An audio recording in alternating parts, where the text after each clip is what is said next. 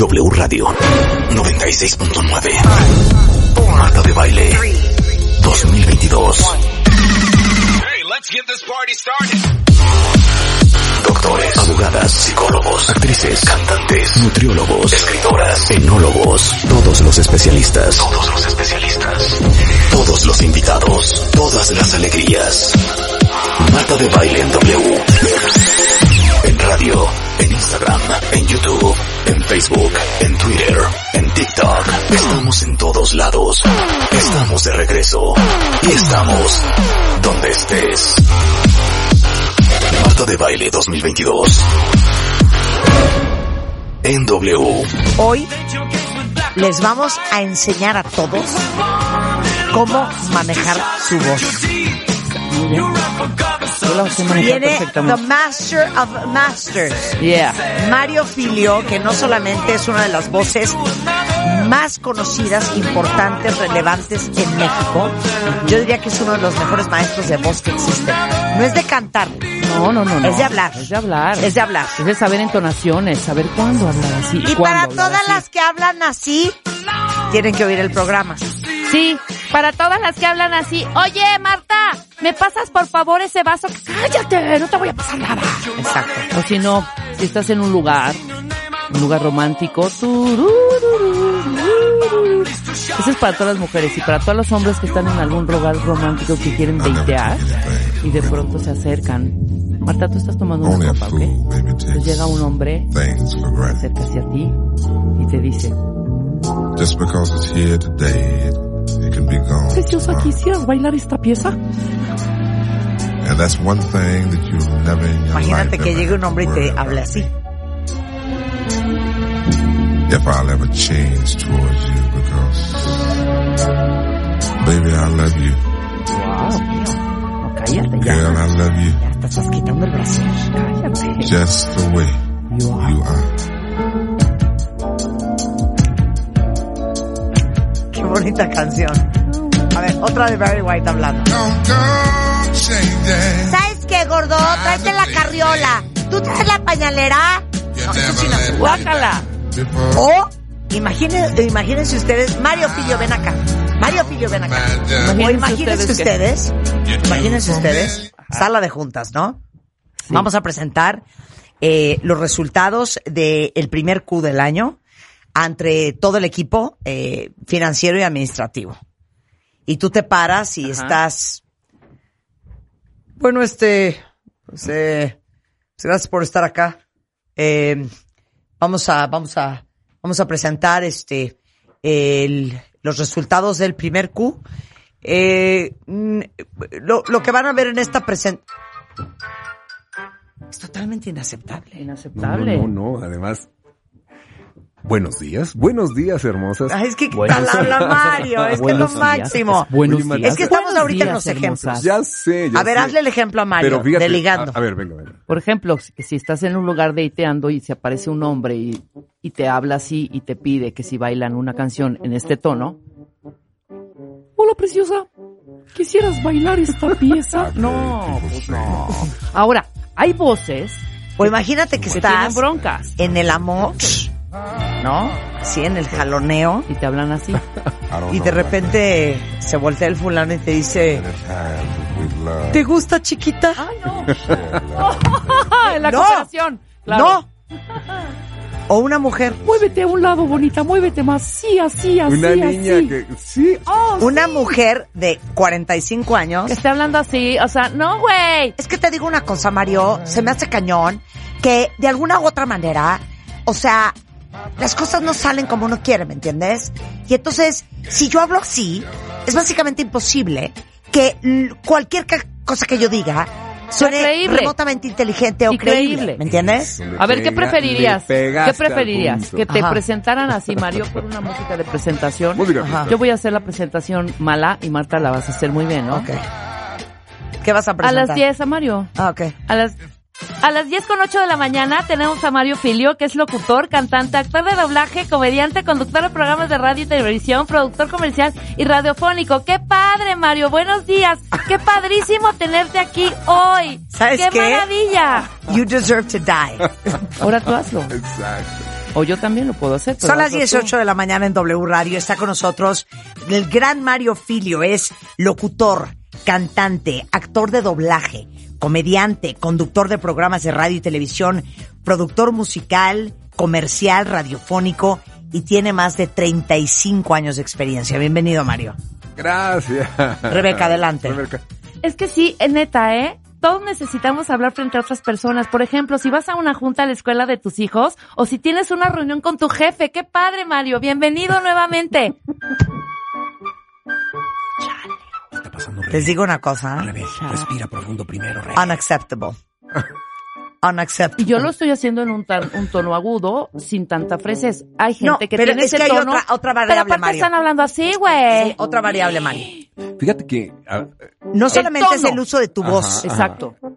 es también el recopilar tus palabras a tiempo para que a la hora de que tengas que expulsarlas, Escupirla. No se te acabe el aire. ya las tengas todas en una filita india. Ajá. Por ejemplo, voy a echar un rollo. Espera, Sí, voy a sí, echar sí, un sí. rollo. espera. Ok. Eh, lo que pasa es que es bien importante saber que lo que otros viven y sienten eh, puede ser la posibilidad de, pues de, o sea, puede ser como, puede ser como una forma de, Todas las mañanas lo tenemos. Y, y- y es una cosa muy común. a la Every gente- morning. A la gente le pasa mucho esto. Y todo tiene un principio, Marta. ¿Qué quieres? Fíjate qué interesante. ¿Qué quieres hacer sentir en los otros? Y eso va a determinar la respuesta. es que güey, ¿cómo habla? Siento que estoy en una Porque película. además está claro. No, ya. Ahora sí, ya nos vamos a poner serios. A ver, Ya. vamos a ponernos Ok, serios. vamos a poner. Mira. Ya les voy a presentar a Mario. No, me lo voy a presentar bien. Léelo bien, Chihuahua. No, neta. Mario Filio lo invitamos porque justamente quería que nos explicara a todos cómo le haces para aprender a manejar tu voz. Y aquí lo sumo a todos. ¿Quién de ustedes, díganme ahorita en redes sociales, no les gusta ni cómo hablan, ni, ni cómo manejan la voz? ¿No? Porque Mario es uno de los locutores más importantes de este país. Aparte de que canta, es un gran actor de doblaje, es un gran comediante, conductor de programas de radio y tele, productor comercial, radiofónico, tiene 35 años dedicado a esto. Es de hecho miembro de la Asociación Nacional de Actores, miembro de la Asociación Mexicana de Locutores Comerciales, así como de la Unión SAG-AFTRA en los Estados Unidos de América. Y porque todos, en algún momento, tenemos que hablar enfrente de alguien, sean los 15 años de tu hija, sea la presentación en la oficina, sea el elevator pitch a un posible inversionista, sea un choro a tu mujer, sea la pedida de mano de tu novia. Todos tenemos que hablar alguna vez en público o importante. ¿No? Sí. Mario, bienvenido. Gracias. gra- Ahora sí. Estamos listos. Ah, caray. Ahora sí, empieza la clase. No, me encanta. Mira, lo más importante es que la gente subestima la voz, A ver. subestiman el uso de la voz. O sea, yo pienso que te tengo que decir algo y te lo digo. Abro la Ajá. boca y lo escupo. Entonces, la mayoría de la gente eh, no se escucha. Y es este efecto clásico cuando, ¿te acuerdas cuando grababas tu contestadora de voz y decías, Ay, es que no me gusta mi voz. O sea, se oye horrible, güey. Y yo no hablo así, ¿no? Sí, claro. O sea, yo no sé qué hace la maquinita. ¿no? clásico que, que dices, ay, esa soy yo. Es el mismo efecto que te pasa cuando te ves en un video en la boda de tu prima bailando las cumbias y dices, ¿me veo gorda? O ¿Me sea, veo-?" es broma esas nalgas. Así, así eres. Claro. Esto tiene que ver con un proceso de aceptar primero quiénes somos y cómo es tu voz. Porque Mario, no te oyes igual tú a través de tu caja resonadora Así es, por dentro Así es, así es. Que cuando te escuchas Cuando viene por de fuera. una fuente Claro. ajena. O sea, evidentemente la, la resonancia de los, lo- de- del cuerpo, los huesos, los cartílagos, pues llevan frecuencias más graves hacia tu, hacia, hacia tu oído. Y cuando viene de una fuente grabada, pues oyes más medios y oyes más agudos. Claro. Pero una cosa que sí es, yo, yo lo hago mucho en los talleres, les digo a la gente cuando estábamos hablando de este tema, les digo, ustedes han escuchado para una afeitada más al ras, o han escuchado, hola, qué divertido estoy, o han escuchado que la fuerza te acompañe. Y la gente en el momento dice, sí, lo estoy haciendo aquí en vivo y no está saliendo de ahí. ¿Cómo identificaste estos personajes? ¿Debido a qué? Y lo primero antes de abrir la boca es aprender a escuchar.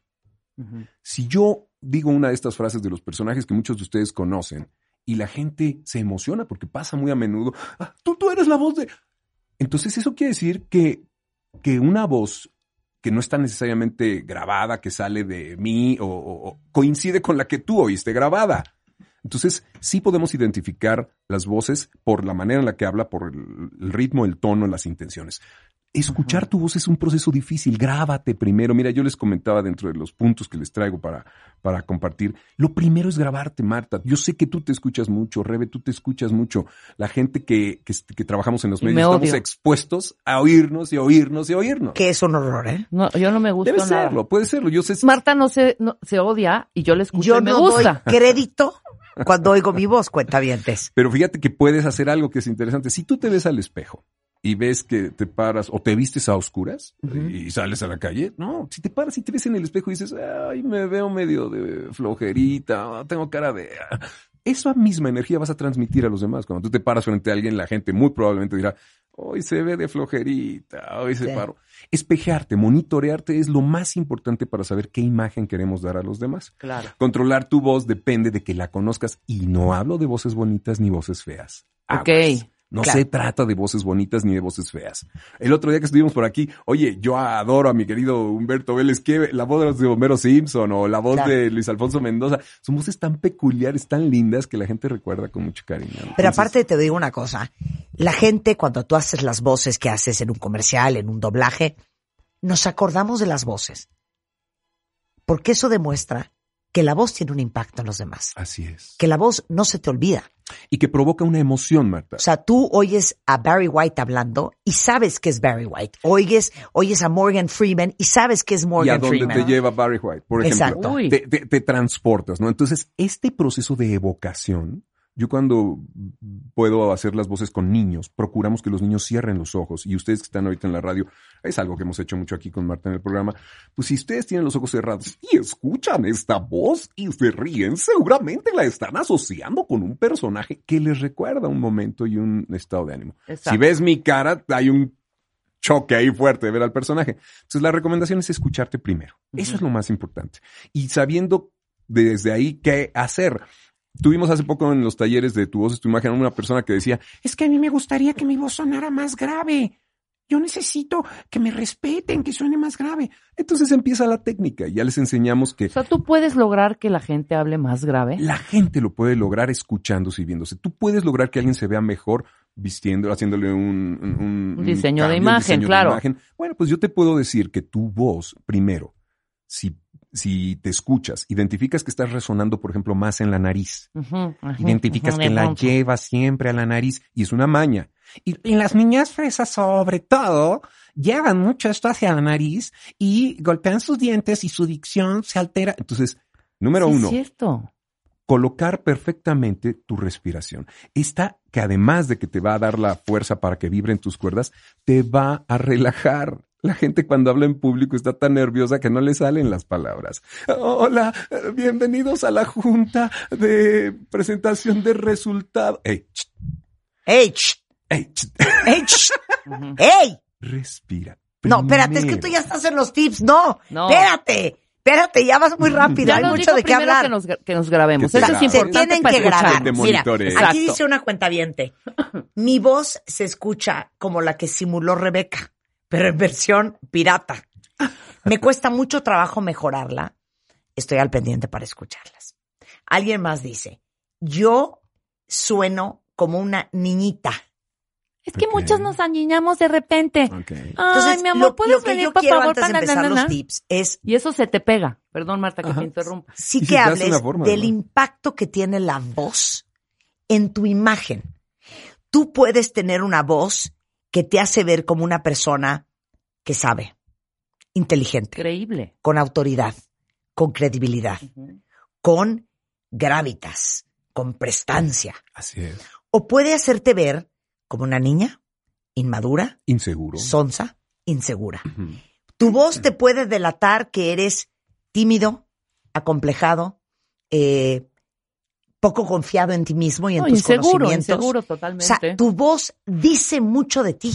¿Y qué me quieres decir en realidad? Siempre hay un subtexto, Marta, siempre hay un subtexto. Y, y nosotros en la publicidad, en, en la dirección de comerciales, siempre les decimos, dime esto pensando esto.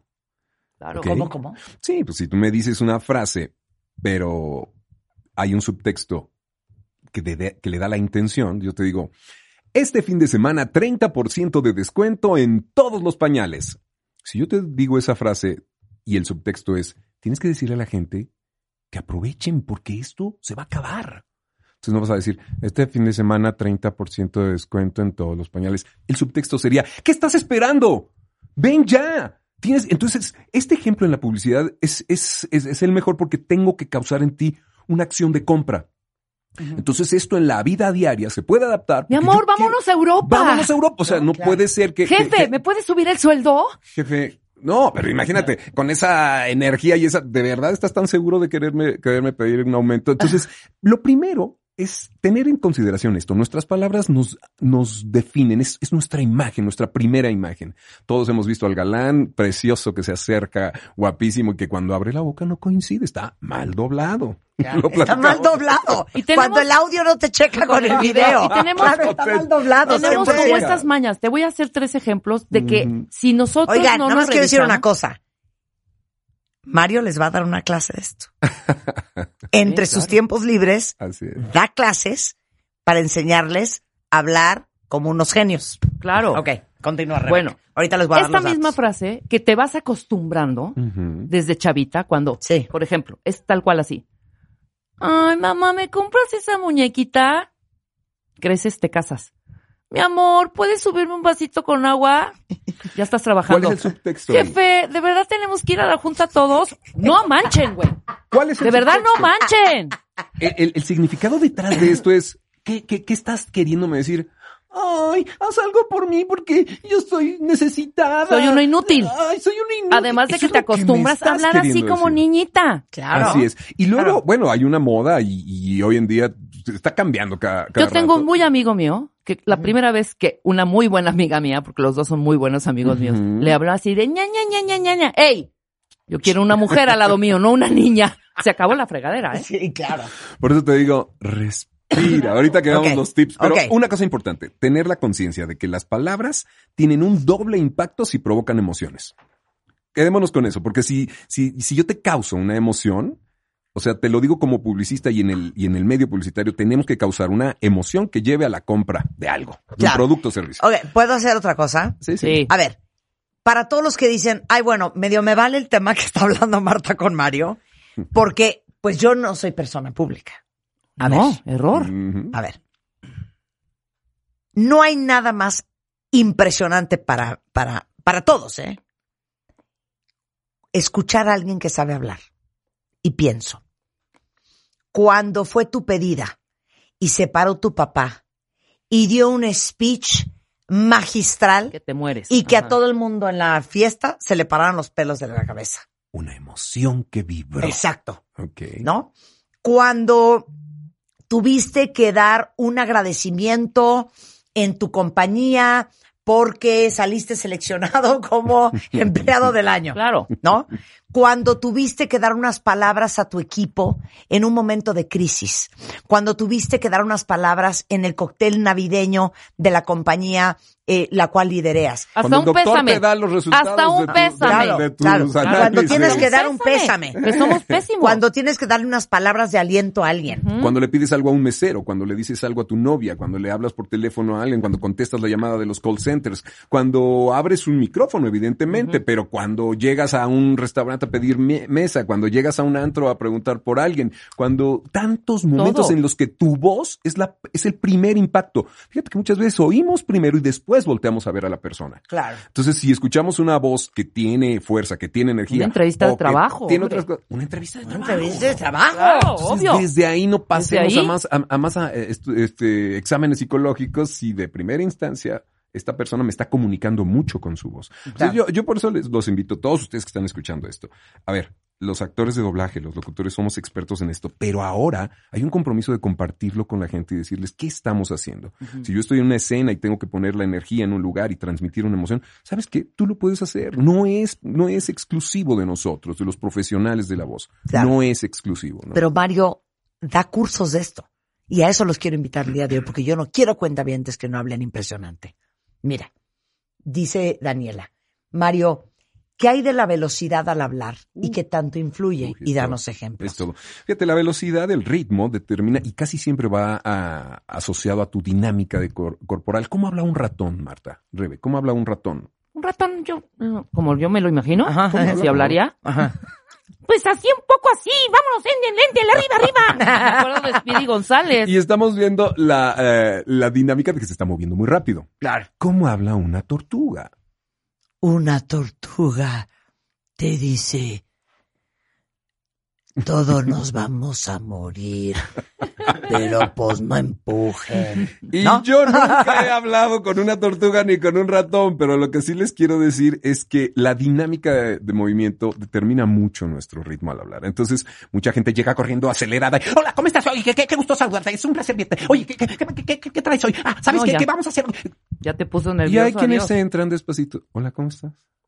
Qué gusto. Entonces, esa dinámica de movimiento se puede alterar porque yo te aseguro que tú bajas la velocidad para, al caminar para algunas cosas. Entonces, esa es de las cosas más importantes en el ritmo, poder variar las velocidades. Fíjate, nuestro sistema nervioso nos dice que cuando te quiero decir algo que puede ser serio y hasta cierto punto de tu interés, yo reduzco la velocidad y bajo el tono. Pero si lo que quiero es emocionarte, subo la velocidad y subo el tono. Pero, ¿qué pasaría si subo la velocidad, si subo el tono y bajo la velocidad? Estoy siendo irónico, ¿no crees, Martita? Pero, ¿qué pasaría si- Claro, pero fíjate claro. esto, ¿qué pasaría si subo la velocidad y bajo el tono? ¿Qué pasaría si subo la velocidad y bajo el tono? ¿Sabes qué está pasando ahí? Permiso de gobernación. Permiso de ese sí. gobernación. Las letras chiquitas, qué horror. Oye, pero eso está impresionante. ¿Sabes qué? Un aplauso para Mario. aplauso. Ah, qué linda. Estás muy cañón. No, Pero gracias. eso es impresionante, cuentavientes, porque ¿cuántas veces no les ha pasado que se encuentran con gente en la vida que es que se murió y que nadie les ha dicho? Exacto. Una parsimonia. Oigan, les voy a pedir un favor Y que tú, para todos los tonos es lo mismo. pues yo en adelante cada vez que bajen al comedor de empleados, pues que traten de levantar todas las charolas porque les digo algo, pues el patrón ya se enojó y porque dejan un desastre y entonces pues me ponen en una situación muy difícil. No, ¿De veras quieres que lo hagan? O sea, e- e- esto es una cosa muy sencilla. ¿Qué quieres provocar en ellos? Hace Claro. tiempo me invitó una, un- un- una compañía muy grande que tenía muchas tiendas y sus gerentes estaban muy rajados de que sus empleados no, no, no respondían ante sus, sus este, demandas. Cuando hablamos con los empleados nos dijeron que les hablaban con muchos insultos. Les Órale, exigían. hijos de su- entonces, imagínate, en el momento en el que el gerente se voltea, lo último que quiero es hacer lo que me dijo. Y muy probablemente me voy a desquitar. Me voy a Oye, vengar. espérate, O oye los esto, Mario. unitonos. Mario, Mario, oye no. esto. Dice, oye, los profesores. Ah, sí. Esta clase durará tres horas. Les recomiendo que saquen sus apuntes. No pueden abrir su computadora. Voy a platicarles y presentarles las nuevas fórmulas para que hagamos las evaluaciones. Apenas van dos minutos, siguen. Estaremos aquí seis horas. sí tenía un teacher, además. Oye, una conferencia. Cuando empieza un capacitador, ¿no? Y, y les dice, A ver. bienvenidos. Fíjense, todos tenemos una melodía, un- un- una melodía al hablar. Todos tenemos una melodía que se repite. Tú cuando oyes a alguien hablar y estás escuchando, por ejemplo, a un conferencista y oyes que dice.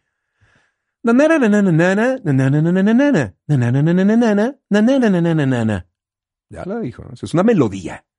Y la vuelve a repetir. ¿Cómo? A ver, dámelo en palabras. Por ejemplo, bienvenidos a la conferencia donde veremos los avances de la cirugía laparoscópica. Hoy presentaremos nuevos avances en el método Da Vinci. Estaremos hablando de los avances y de los Ay, no. principales. Entonces yo ya me di cuenta que las siguientes dos horas van a sonar igualitas. Es música. Oh.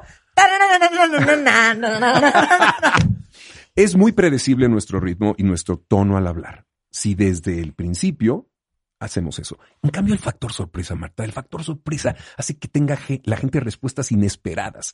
¿Cómo le dices a un mesero cuando llegas, o cómo tú como mesero le dices a un cliente cuando, cuando te acercas que va a tomar bienvenido? ¿no? Esto es una cosa que yo siempre hago cuando llego a los restaurantes. Y llega, la, gen- llega el mesero. Buenas tardes, bienvenidos, ¿qué va a tomar? ¿Perdón? Buenas tardes, menos te dicen bienvenido. Entonces volteas, ves el gafete y ves que dice. Roberto, ¿qué anda haciendo? Buenas tardes, bienvenidos, ¿qué va a tomar? Roberto, no me diga. Eh, ¿Hoy es su cumpleaños o por qué lo veo tan contentón? Sácale a la gente de, de la, de, de lo prede- predecible que puede ser eh, el, el formato de la plática y, y llévalo a lugares donde no se espera. La relación en ese momento va a cambiar. Sí, Si claro. tú le dices, ¿cómo está Roberto? Ay, ¿cómo, cómo supo mi nombre? Pues, Sí, hay un. Roberto enorme que se pone todas las mañanas y ni cuenta se da. Oiga, ¿qué, qué, qué, qué, qué tenemos de los especiales el día de hoy? Eh, y así poder cambiar esta, eh, esta dinámica día a día con la recepcionista, con tu mami, con el profesor, con O sea, en pocas empleados. palabras estás diciendo que hay, crear, que hay que crear también emociones con tu voz Todo en el otro todo para recibir la respuesta que quieres. Todo es eso. ¿Qué Mira, tal las personas que me saqué la lotería? Se murió mi perro. Estás feliz, ¿no? Ya no tengo casa. Me compré un coche nuevo. ¿no? Voy a irme a Houston el otro día, por- en dos semanas, porque tengo unas vacaciones largas y quiero aprovechar. Uy, no tuve vacaciones, me voy a quedar en el trabajo. Rebe, ¿Está y cañón? las que se, si- se siguen de, Está de cañón. antro, se siguen del antro. ¿Cómo hablamos cuando vas a un antro, Marta? Cuando te le acercas a alguien. Que el, el- el proceso de escucha es muy importante aquí porque me acerco y te digo, ¡Güey! ¡Están allá afuera! ¡Ya todos! ¿Qué? ¿Por qué no nos vamos? Salen de ahí y siguen. Oye, ¿y a dónde vamos? Sí, Eh, ya claro, salimos. claro, claro. Y así hablarán al día siguiente en la universidad y en la oficina Pero te y voy a decir una etcétera. cosa, me acaba de pasar hace muy poco que estuve con una chava que hace mucho tiempo no veía. Y se me acercó a saludarme eh, muy efusivamente, ¿no? Entiendo que puede haber un saludo efusivo los primeros 10 segundos de la conversación. Los siguientes 3 minutos de la conversación, ese era el mismo ritmo sostenido. No te bajaste Efusivo. de ahí. O sea, era de, hija, ¿cómo estás? No sabes qué gusto me da verte, güey. Es que hace años no te veo, güey, no sabes. Te escucho diario en la radio, güey. Eres mi máximo, güey. O sea, no puedo creer todo lo que has hecho, hija. Güey, me trauma. Y tú agotada. ¿Saben qué pensé yo? Esta niña necesita un rebotril. No, dije, esta niña es una persona que está emocionalmente totalmente descontrolada. O sea, no tiene ningún claro, no control tiene sobre control. sus emociones. Esa, esa palabra que a mí me encanta es una virtud romana que se llama gravitas, que es esa persona que se maneja con peso, con importancia, con prestancia. Es tan importante. Así es, ¿y dónde colocas tu energía? Porque tú recibiste eso de ella. Claro. Estaba toda visceral, toda emocional. Ok, regresando del corte, con el Master de Masters, vamos a hablar, seguir platicando sobre el tema de la voz, vamos a dar algunos tips, pero lo más increíble de todo es que, sí señores, Mario Filio va a hacer un curso especialmente para todos ustedes cuentavientes, para que terminando este año, ustedes hablen mejor de lo que hablan hoy y digan, claro, somos cuentavientes. De Marta de Baile en W. Una pausa y regresamos. ¿Todavía no tienes ID de cuenta viente? No. Not yet, yet, yet. Consíguelo. En martadebaile.com. Martadebaile.com. Y sé parte de nuestra comunidad de cuentavientes. Marta de Baile 2022. Estamos de regreso. Y estamos donde estés.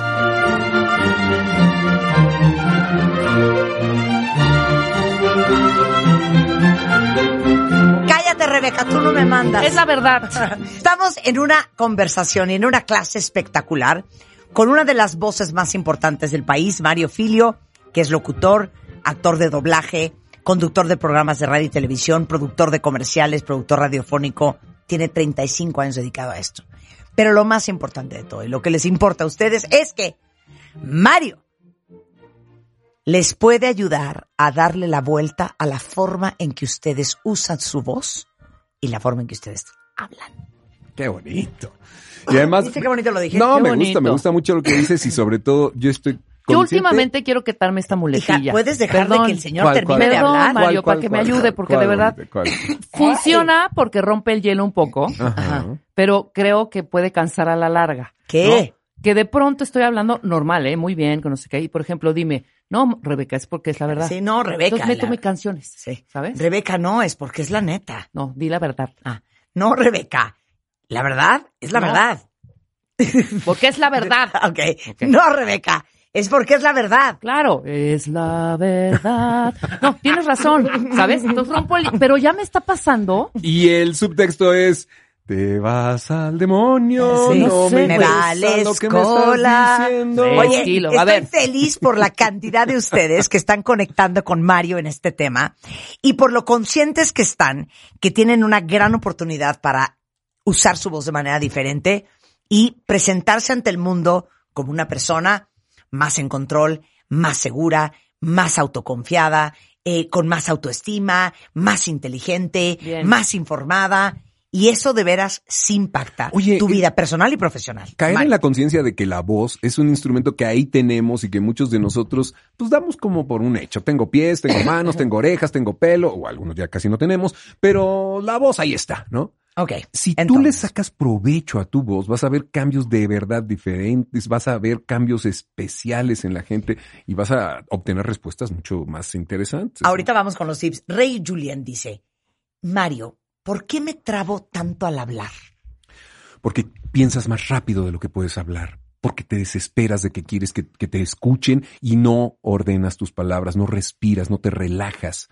Recuerda que a veces tenemos mucho que decir y entonces me trabo al hablar porque pienso más rápido de lo que puedo hablar. Entonces ahí hay dos problemas. Uno, ordenar tus ideas, relajarte y dos, articular.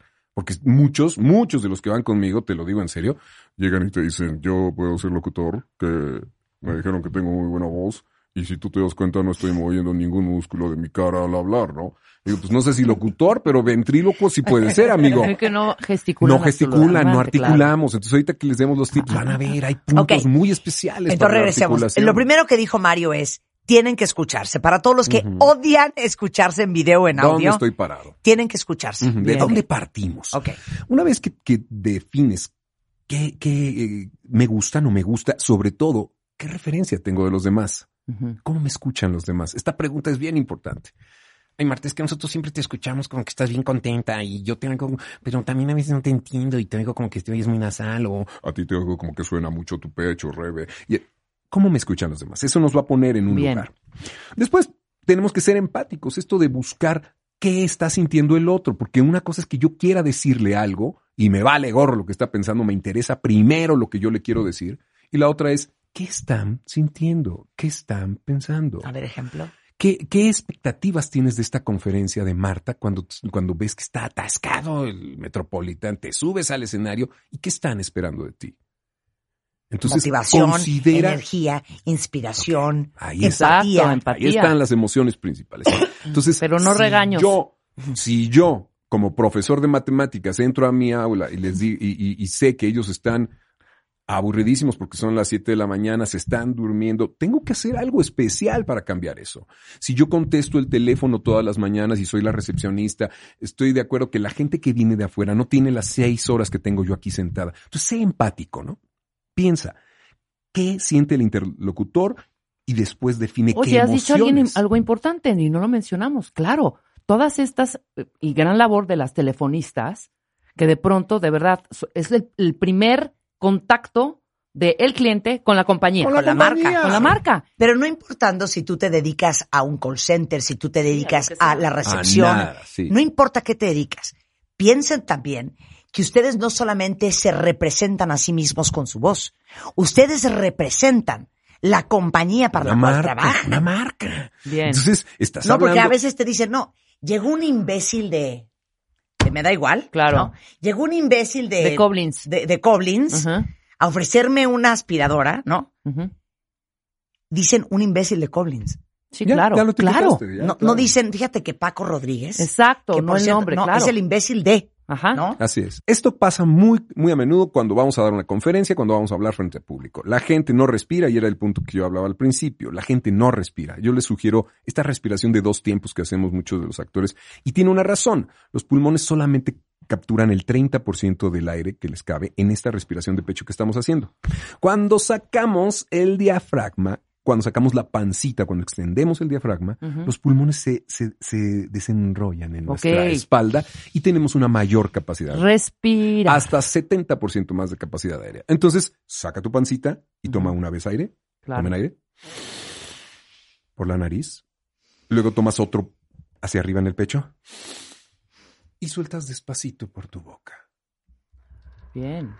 A ver, el Despacito, no, no de un golpe. Entonces es una respiración de dos tiempos. Infla el estómago, o sea, sácalo Claro. más bien, sácalo y dale espacio a tus pulmones y toma la primera respiración por la nariz.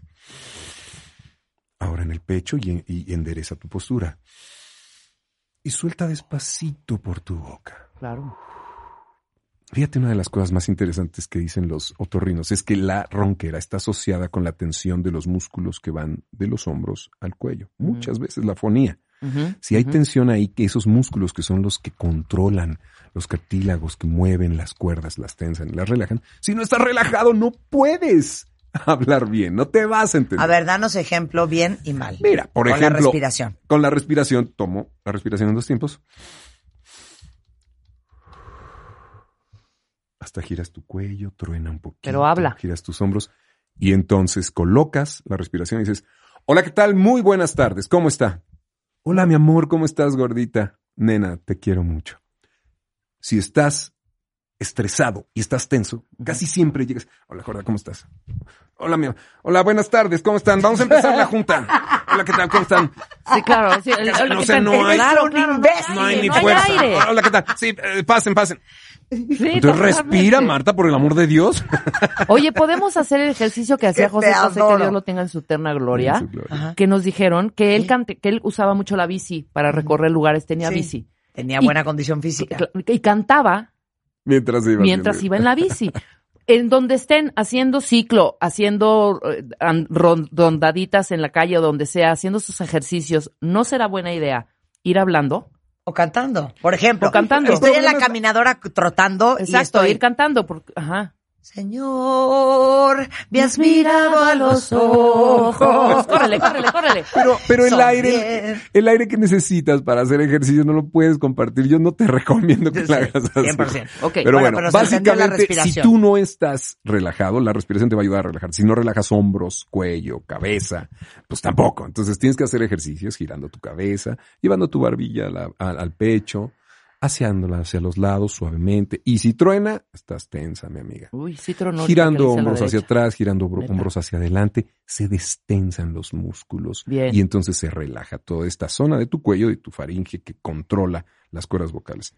Después la colocación es muy importante. La gente, ¿tú- ¿ustedes se acuerdan de los ecualizadores de tres bandas que tenías en tu, Atl- en tu Atlantic hace Es que 20, yo sí 20? tenía un Ah, Atlantic. pues eran, eran y clásicos. un ecualizador Le ponías Alpine. Yo tenía al- un Golf. Alpine. Y seguro si tenías más de tres bandas, pues es que era de los buenos. y Pero tenía, y tenía mis bocinas Altec. con Twitter, Twitter. medios. Fíjate bien, ¿qué hacías? Casi siempre subías los graves, las frecuencias del 100%. principio, bajabas los medios y subías los agudos, Sí. porque querías que sonara pum, chis, pum, chis, pum, chis, pum, chis, pum, chis, pum, chis, pum, chis, pum, chis. ¿Sabes cómo logras eso con tu cuerpo, Marta? Se ¿Cómo? puede.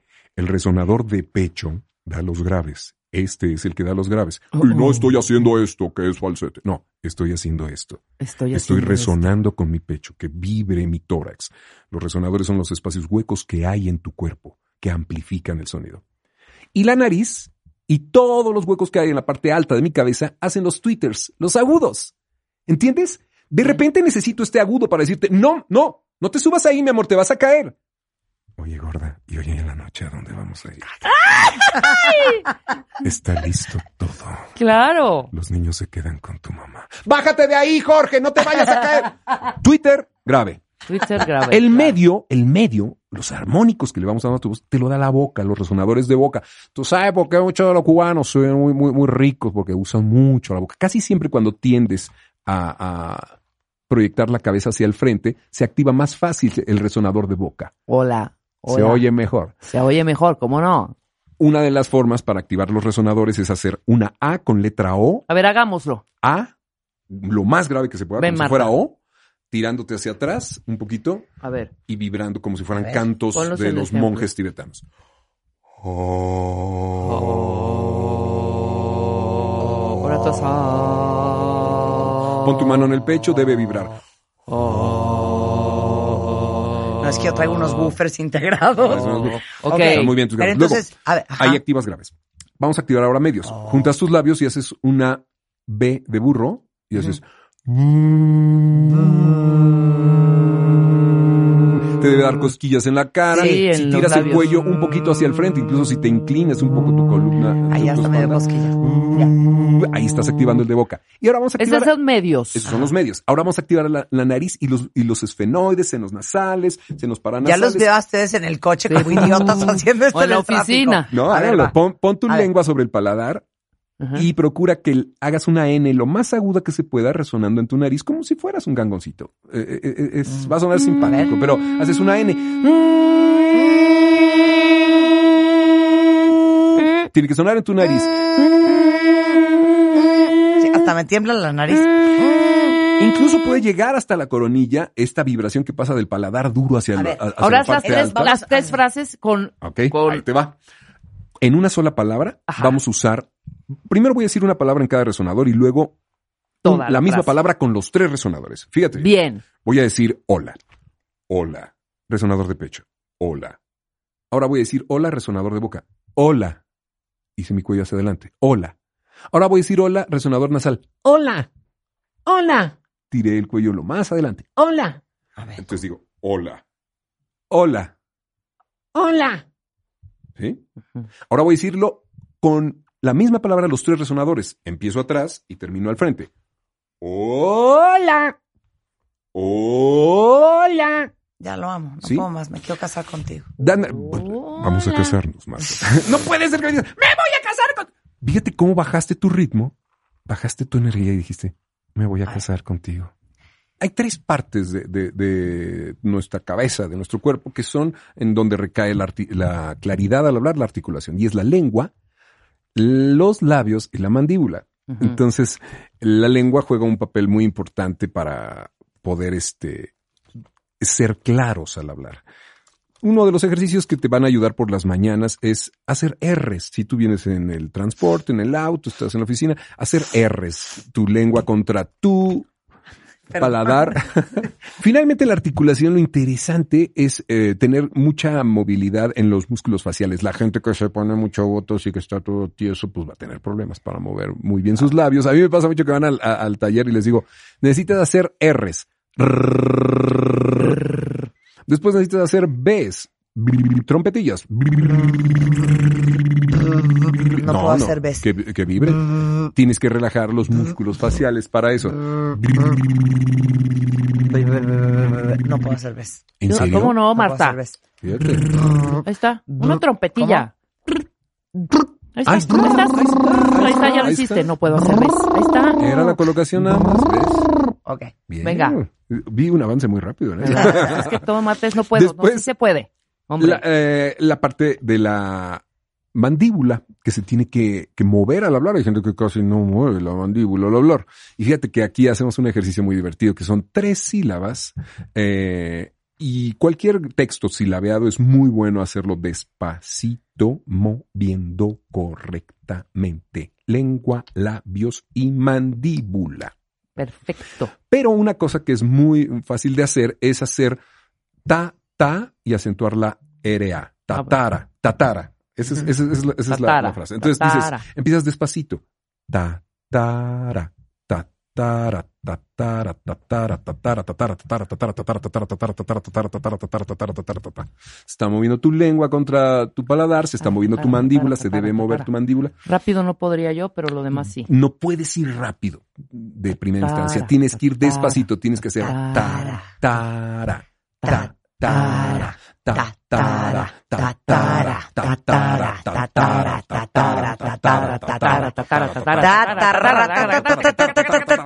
Muy bien. Marta, hazlo bien, por favor, si no, contra la pared. Perfecto. Articula, mueve tu, tu mandíbula, mueve tus músculos faciales, mueve tu lengua y bueno, el ritmo y el tono es lo que les explicaba yo hace rato. el ritmo y el tono. Cuando, cuando tú alteras tu, tu ritmo, casi siempre alteras el tono, ¿no? Entonces, por eso los, los cronistas de fútbol están arriba y están alterando ritmo y tono. Y por eso los de tenis hablan bajo y lento ¿Entiendes? Es la gran diferencia. Sí, claro. Entonces, bueno. Pero aparte pasa eso mucho, les voy a decir en qué se van a carcajear. Cuando alguien te está rascando, Sí. Ajá, rascando la espalda. Le dicen, Más ráscame fuerte. aquí. No, acá abajo, más abajo. No, más duro. Y cuando hacen más duro, es más rápido. Sí, exacto. O sea, Confundimos con lo fuerza, duro no con más. rápido. Exacto. No, más duro. O sea, es Sí, de y que es así. metas más la uña. Y entonces lo hacen más rápido. Sí, ¿Te has claro, fijado? claro, claro. Bueno, finalmente alterar estos dos elementos te van a ayudar No, mucho pero a decir mal algo. ritmo y tono y buen ritmo y tono. Venga. Por ejemplo, si yo te voy a decir, te amo, estoy muy feliz de estar esta noche contigo. Te amo, estoy muy feliz de estar esta noche contigo. Ritmo alto, tono alto. Ritmo bajo, tono bajo. Te amo. Estoy muy feliz de estar esta noche contigo. Bajo el tono, bajo el ritmo.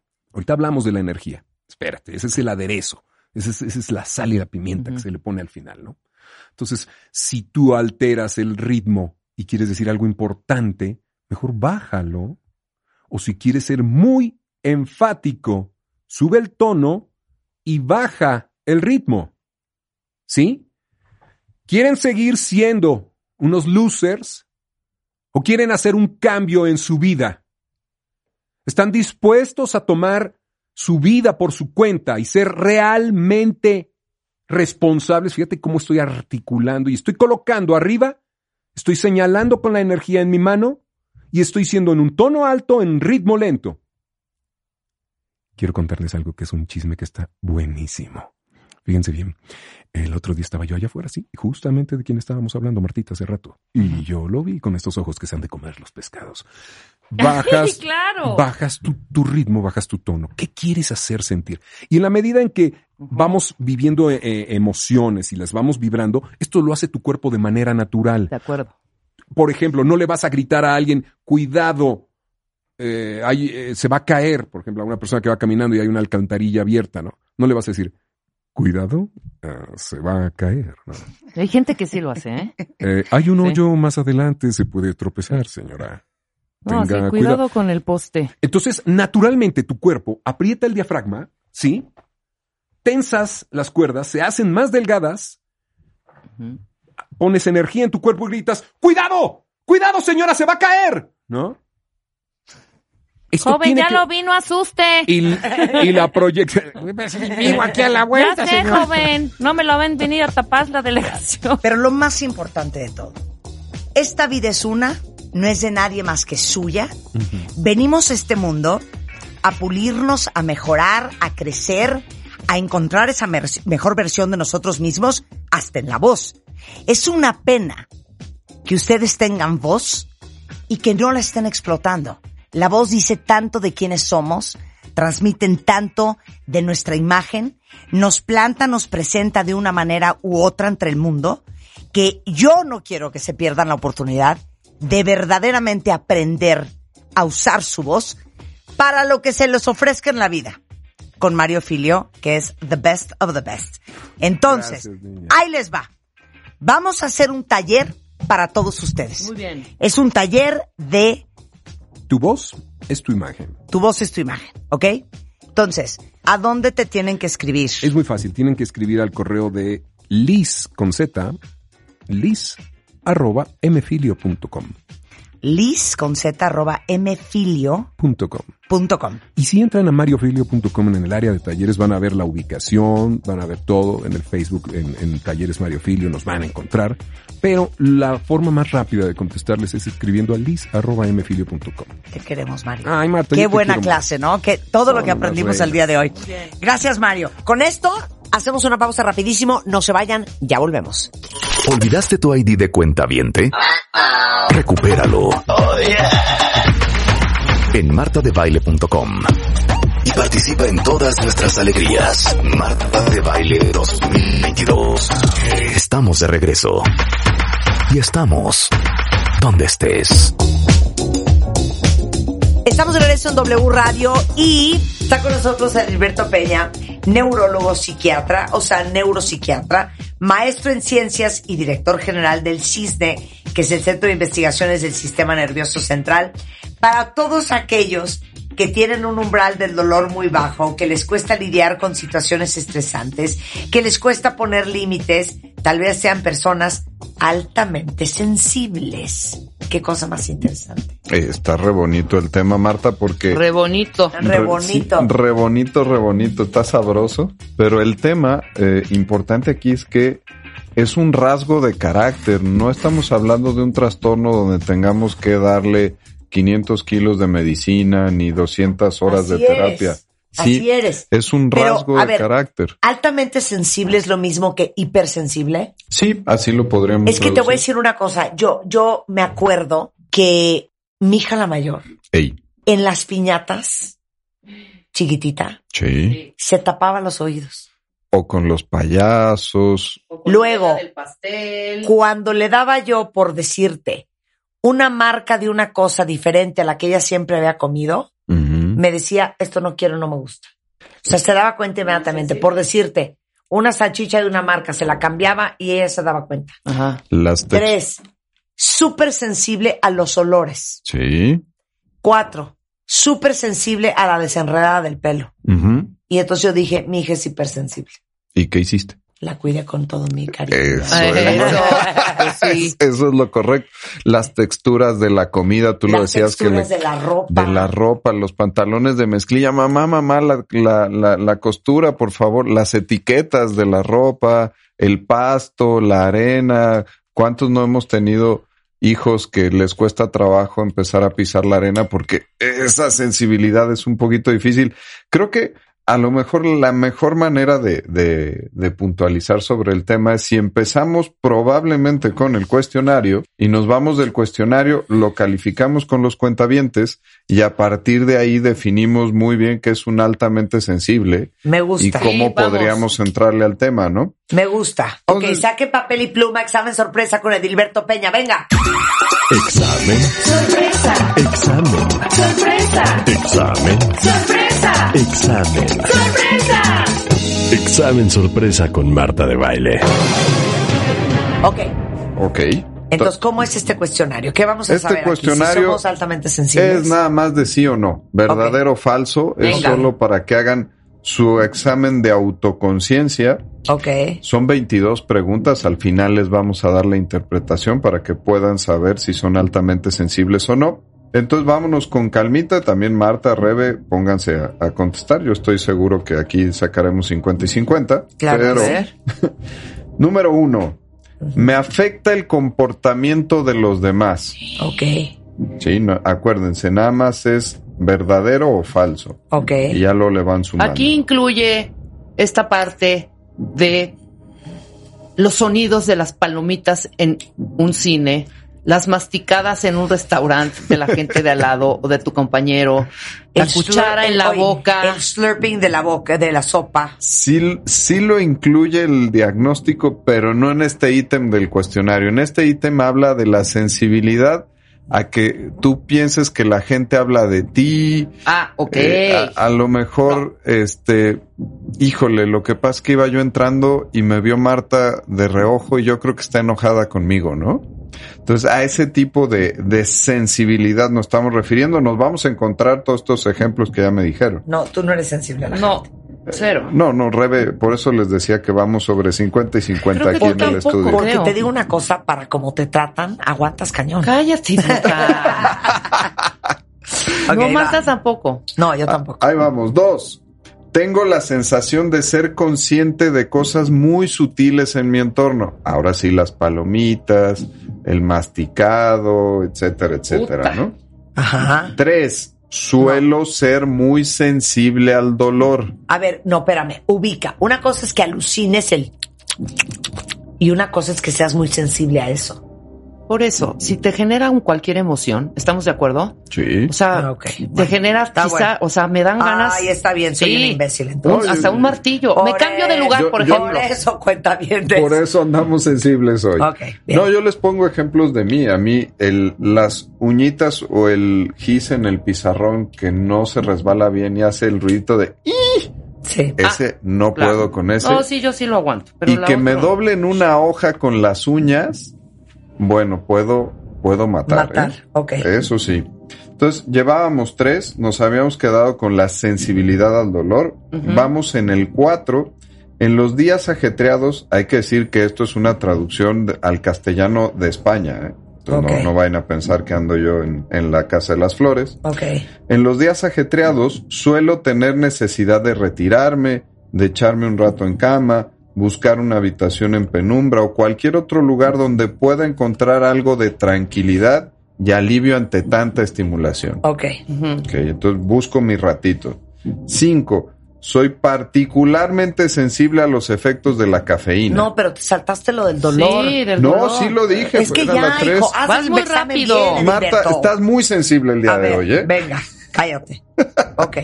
Seis, me abruman fácil. No, me duelen las cosas. Te duelen las cosas. ¿Cómo es? Eres más sensible, tienes un umbral al dolor más bajito. Si haces ¿Cómo saberlo? Pues haces competencia con tus hermanos, Exacto. con tus amigos. A ver, Y- haz un ejercicio así rápido. Sí, el mismo tipo de lesiones. Eh, si tienes una uñita enterrada, si tienes un pellejito, un padrastro, armas un gran escándalo porque el dolor lo registras mucho más un alto. Un No. poquito, pero saben, algo que vamos a platicar a- al final es que hay estudios de resonancia magnética funcional del cerebro de estas personas y resulta que no es payasada.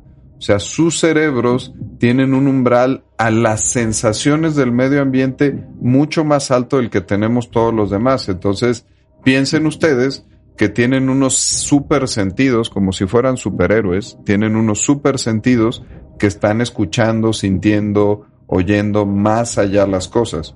Entonces hablábamos de, de abrumarnos y de irnos un ratito eh, a un lado, ese era el 4. El 5 eran los, la sensibilidad a los efectos de la cafeína Uy, yo me muero. Me Yo da también. una taquicardia Sí. espantosa. Me escapo de morir, ¿eh? y hasta te cambia el carácter y te cambia la manera de ser, estás más irritable, más acelerado con cafeína.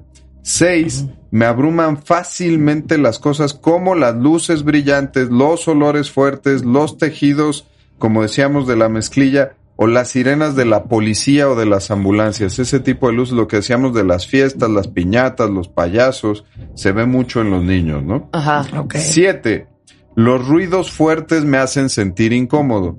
No tolero la fiesta del vecino, sé que a todos nos pueden molestar, pero aquí es una cuestión de vida o muerte, ¿no? Sí, claro. 8. Tengo una vida interior rica y compleja, le doy muchas vueltas a las cosas. Termina mi día y habré hecho bien el cuestionario, lo habré leído bien, me tardo en dormir porque estoy pensando que fui muy lento, que no lo pude transmitir de forma correcta. 10. Soy muy concienzudo. Siempre, siempre, siempre tengo las cosas éticas por arriba de- del funcionamiento práctico. Ujú. 11. Me asusto con facilidad estos que brincan todo el tiempo, ¿no? Me llega po- alguien por atrás, eh, vi que pasó una sombra, eh, voy manejando y, y sentí que estaba el otro coche al lado y entonces di el volantazo rápidamente. 12. Me agobio cuando tengo muchas cosas que hacer en poco tiempo, pero ese agobio en lugar de servirme para ser más efectivo y utilizar bien el estrés, ese agobio resulta que me paraliza y no me deja funcionar, ¿no? 13. Cuando alguien se siente a disgusto en un entorno físico, suelo saber lo que hay que hacer para hacerle sentir más cómodo. Entonces estoy al pendiente de mí como persona sensible, pero también estoy al pendiente de los demás. Entonces le estoy acomodando la silla, ¿verdad que te sientes bien? ¿Te puedo traer algo? Así como el estilo de mi abuelita que no me escucha, pero tendría que mandarla a saludar, ¿no? 14. Me molesta que los demás pretendan que haga demasiadas cosas a la vez. Eh, pondré el ejemplo de una de las psicólogas que trabaja ahí conmigo, que tenemos la broma local donde siempre le digo que se ponga a trabajar y se enoja sobre medida cada que estoy yo diciéndole que no anda trabajando. 15. Me esfuerzo mucho por no cometer errores o olvidarme de algo. El perfeccionismo es uno de los rasgos de las personas altamente sensibles. Hacen listas todo el tiempo, utilizan recordatorios del celular, etcétera. Ok. 16. Suelo evitar las películas violentas o series violentas en la televisión. Son todos ellos que, bueno, vienen acá al consultorio y me dicen, doctor, yo ya de plano no escucho el noticiero, no escucho noticias, bloqueo. Porque me afecta demasiado. Sí, y eso me hace fregarme mi día que mejor prefiero ni enterarme, ¿no? 17. Me resulta desagradable la activación que me provoca el ajetreo alrededor. Si yo estoy en un restaurante, en una oficina con mucho ruido, necesito aislarme. No, no se han visto ahora las oficinas millennials donde tienen todos, todos, todos juntitos, pero gracias a que se ponen los audífonos y se bloquean del resto de la oficina, es que pueden estar ahí trabajando, ¿no? Claro. 18. Los cambios en la vida me conmocionan. Mudanzas, cambios de trabajo, separaciones. Ah, yo soy muy mala para el cambio. Y Ahora sí que I don't handle change well. no. No, y, ok. y le sufren bastantito. Hay, hay De escalas. hecho, de hecho, sí te quiero comentar que antier, eh, Rebeca y yo nos pusimos Botox. Ah, muy bien. o Me- bueno, sí, o min. m- me contó mi esposa. Estamos muy nerviosas porque no manejamos el cambio bien. ¿No? Te No. ves en el espejo y No, todavía no nos hace efecto, entonces estamos muy nerviosas, muy nerviosas. O sea, lo padecemos, lo sufrimos, estamos muy alteradas y muy afectadas. Sí. Y eso Por es un ejemplo. más de que no manejamos bien el cambio. Pero- Tú estás más relajada que yo, yo estoy con los pelos de punta. a ti te dijeron hasta qué día se va a notar el Botox. Cállate. Oh, bueno, yo nomás estaba preguntando. Pues es que todavía Ajá, no se nos nota, pero seguramente, como vamos, Mañana, estúpido. Ah, vamos a quedar con el cambio. guapísimas. Vamos bien con el cambio. Muy bien, ¿eh, Marta? Ok, muy bien. 19. Suelo percibir y disfrutar de las buenas esencias, sabores, sonidos y obras de arte. O sea, es esta gente que está extasiada con un atardecer, con una copita, con el aroma de las personas. Ay, es que fulanito huele muy rico, etcétera, etcétera. 20. Para mí tiene mucha importancia disponer de mi vida de modo que pueda evitarme situaciones perturbadoras o abrumadoras. Entonces, desde que ya me voy a acostar a dormir, estoy pensando las cosas estresantes que voy a tener mañana, trazo mi ruta para que me vaya mejor, checo los Hijo, horarios, checo el hijo, Waze. mano. No, no, no. Así tengo, no, cli- no. así tengo clientes, ¿qué les cuento? Ok. 21.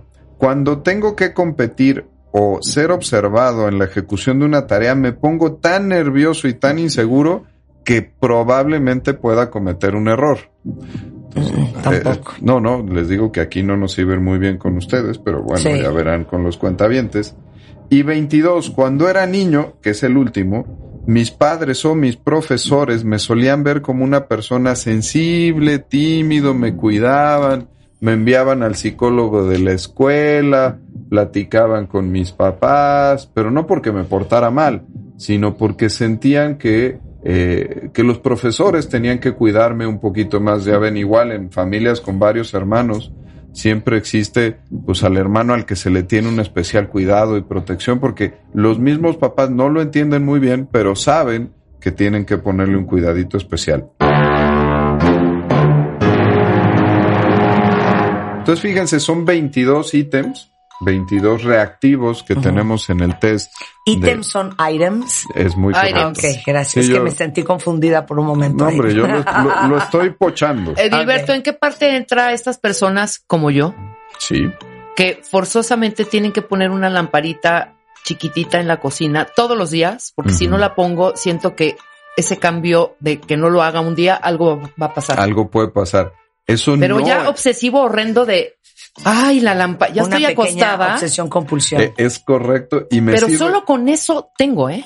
No creas que es de apagar las No. luces o prender las luces cuando salgo. No, nada más esa lamparita pequeña que pones en el socket del... Sí, sí. del como de- para los niños en el cuarto. Anda, exactamente. Todos los días religiosamente. ok. Fíjate, eso me sirve re bien, Marta, digo, y Rebe, para tratar de hacer la diferencia en lo que mencionábamos al principio. Esto no es un trastorno, es un rasgo de personalidad. Lamentablemente esto que me platica sí tiene los tintes de una obsesión. No, Es horror. una idea que está ahí, que si no se cumple, te genera una ansiedad tan grande este acto compulsivo de prender la lamparita que te sale más barato, aunque no te resulte lógico, Ajá. prender la maldita lamparita, que Exacto. eso te tiene tranquilito. Eso es un evento de Qué ansiedad. horror. Ya di una tú, Marta. O sea, no puedo ser yo tan Es obsesiva. que a mí que me da obsesión y compulsión. O sea, el nada más orden eso. y la limpieza. El orden. Sí, ¿no? Bueno, sí. Mi orden y mi limpieza. Pero tiene que ver más con un rasgo de carácter tuyo perfeccionista que con un, eh, un entorno global Sí, de una claro. Si susceptibilidad. no limpias un cenicero, no piensas que se va a caer tu casa. Porque o que va a fíjense, temblar. Ustedes eh, pues reprobaron, lamentablemente, pero Si tengo yo más de 14 Cs en estos 22 items de... Items. voy bien, voy bien, voy bien. Vas muy O bien. me regreso, voy bien. Si tienen 14 Cs, eso significa que son más sensibles que los demás, pero que no califican para ser una persona altamente sensible. El punto de corte es 14. Eh, de 14 para abajo. De 14, 15 para arriba, sí soy una persona altamente sensible y entonces me conviene reconocer, re- tener y hacer conciencia de que soy una persona altamente sensible porque eso me va a evitar eh, problemas en la vida. Fíjense, este constructo lo creó una doctora que se llama Elaine Aron, una psicóloga de Nueva York, en 1997 que decía, bueno, este tipo de personas, ¿qué son? No están enfermos, no les tenemos que dar medicamentos, no les tenemos que dar terapia, pero se la pasan mal, viven con ciertas eh, diferencias que les cuesta un poquito de más trabajo. De hecho, se puso a hacer cuestionarios con muy buena estadística en población americana y resulta ser que el 20% de la población, hablamos de Estados Unidos, de México no tenemos datos, tiene estos rasgos de alta sensibilidad y viven con ellos. Seguramente aquí como nos pasó con Marta, con Rebe, con yo, que no tengo corazón, nosotros no somos unas personas altamente sensibles, pero convivimos todos los días que tienen una sensibilidad diferente y ¿qué terminamos haciendo nosotros? Aprendiendo a convivir con ellos, les entendemos sus mañas, sus manías, se las respetamos, se las favorecemos y nos hacemos la vida más fácil. Fíjense, ¿qué, qué determinó la doctora Aaron? Se puso a revisar con pruebas neuropsicológicas cómo era el procesamiento de los pensamientos de estas personas. Sí, en efecto, le dan demasiadas vueltas a las cosas, las piensan tanto que eso los hace estar en un rango de molestia por los pensamientos o por los estímulos mucho más grandes. ¿Se acuerdan que mencionábamos hace un ratito que es como si tuvieran superpoderes con los órganos de los sentidos? Eh, qué bonito. Ah, Poníamos el ejemplo de un atardecer, hombre, lo pueden disfrutar mucho mejor que otra persona que no tiene esta característica de sensibilidad. O pueden ir a un museo y ver una obra de arte y quedarse extasiados 40 minutos viendo una obra de arte. Si les ponemos estímulos visuales, auditivos, olfatorios, de comida, y comparamos la sensibilidad en esos, en esas cortezas de los sentidos entre personas altamente sensibles y los que no lo tenemos, van a ser diferentes, se va a prender diferente la corteza cerebral, pero no solamente la corteza de los sentidos primarias, sino otras zonas más complicadas que se llaman cortezas de asociación. Regresando del corte, ¿qué nos vas a explicar? A las cortezas de asociación. Cortezas también- de asociación y ¿Y qué podemos hacer con las personas altamente sensibles? con el doctor Edilberto Peña en W Radio. No se vayan. Entra a wradio.com.mx. Checa más información de nuestros invitados, especialistas, contenidos y escucha nuestro podcast. Marta de Baile 2022. Estamos de regreso. Y estamos donde estés. Estamos de regreso en W Radio platicando con Edilberto Peña. en Un tema bien interesante. ¿eh?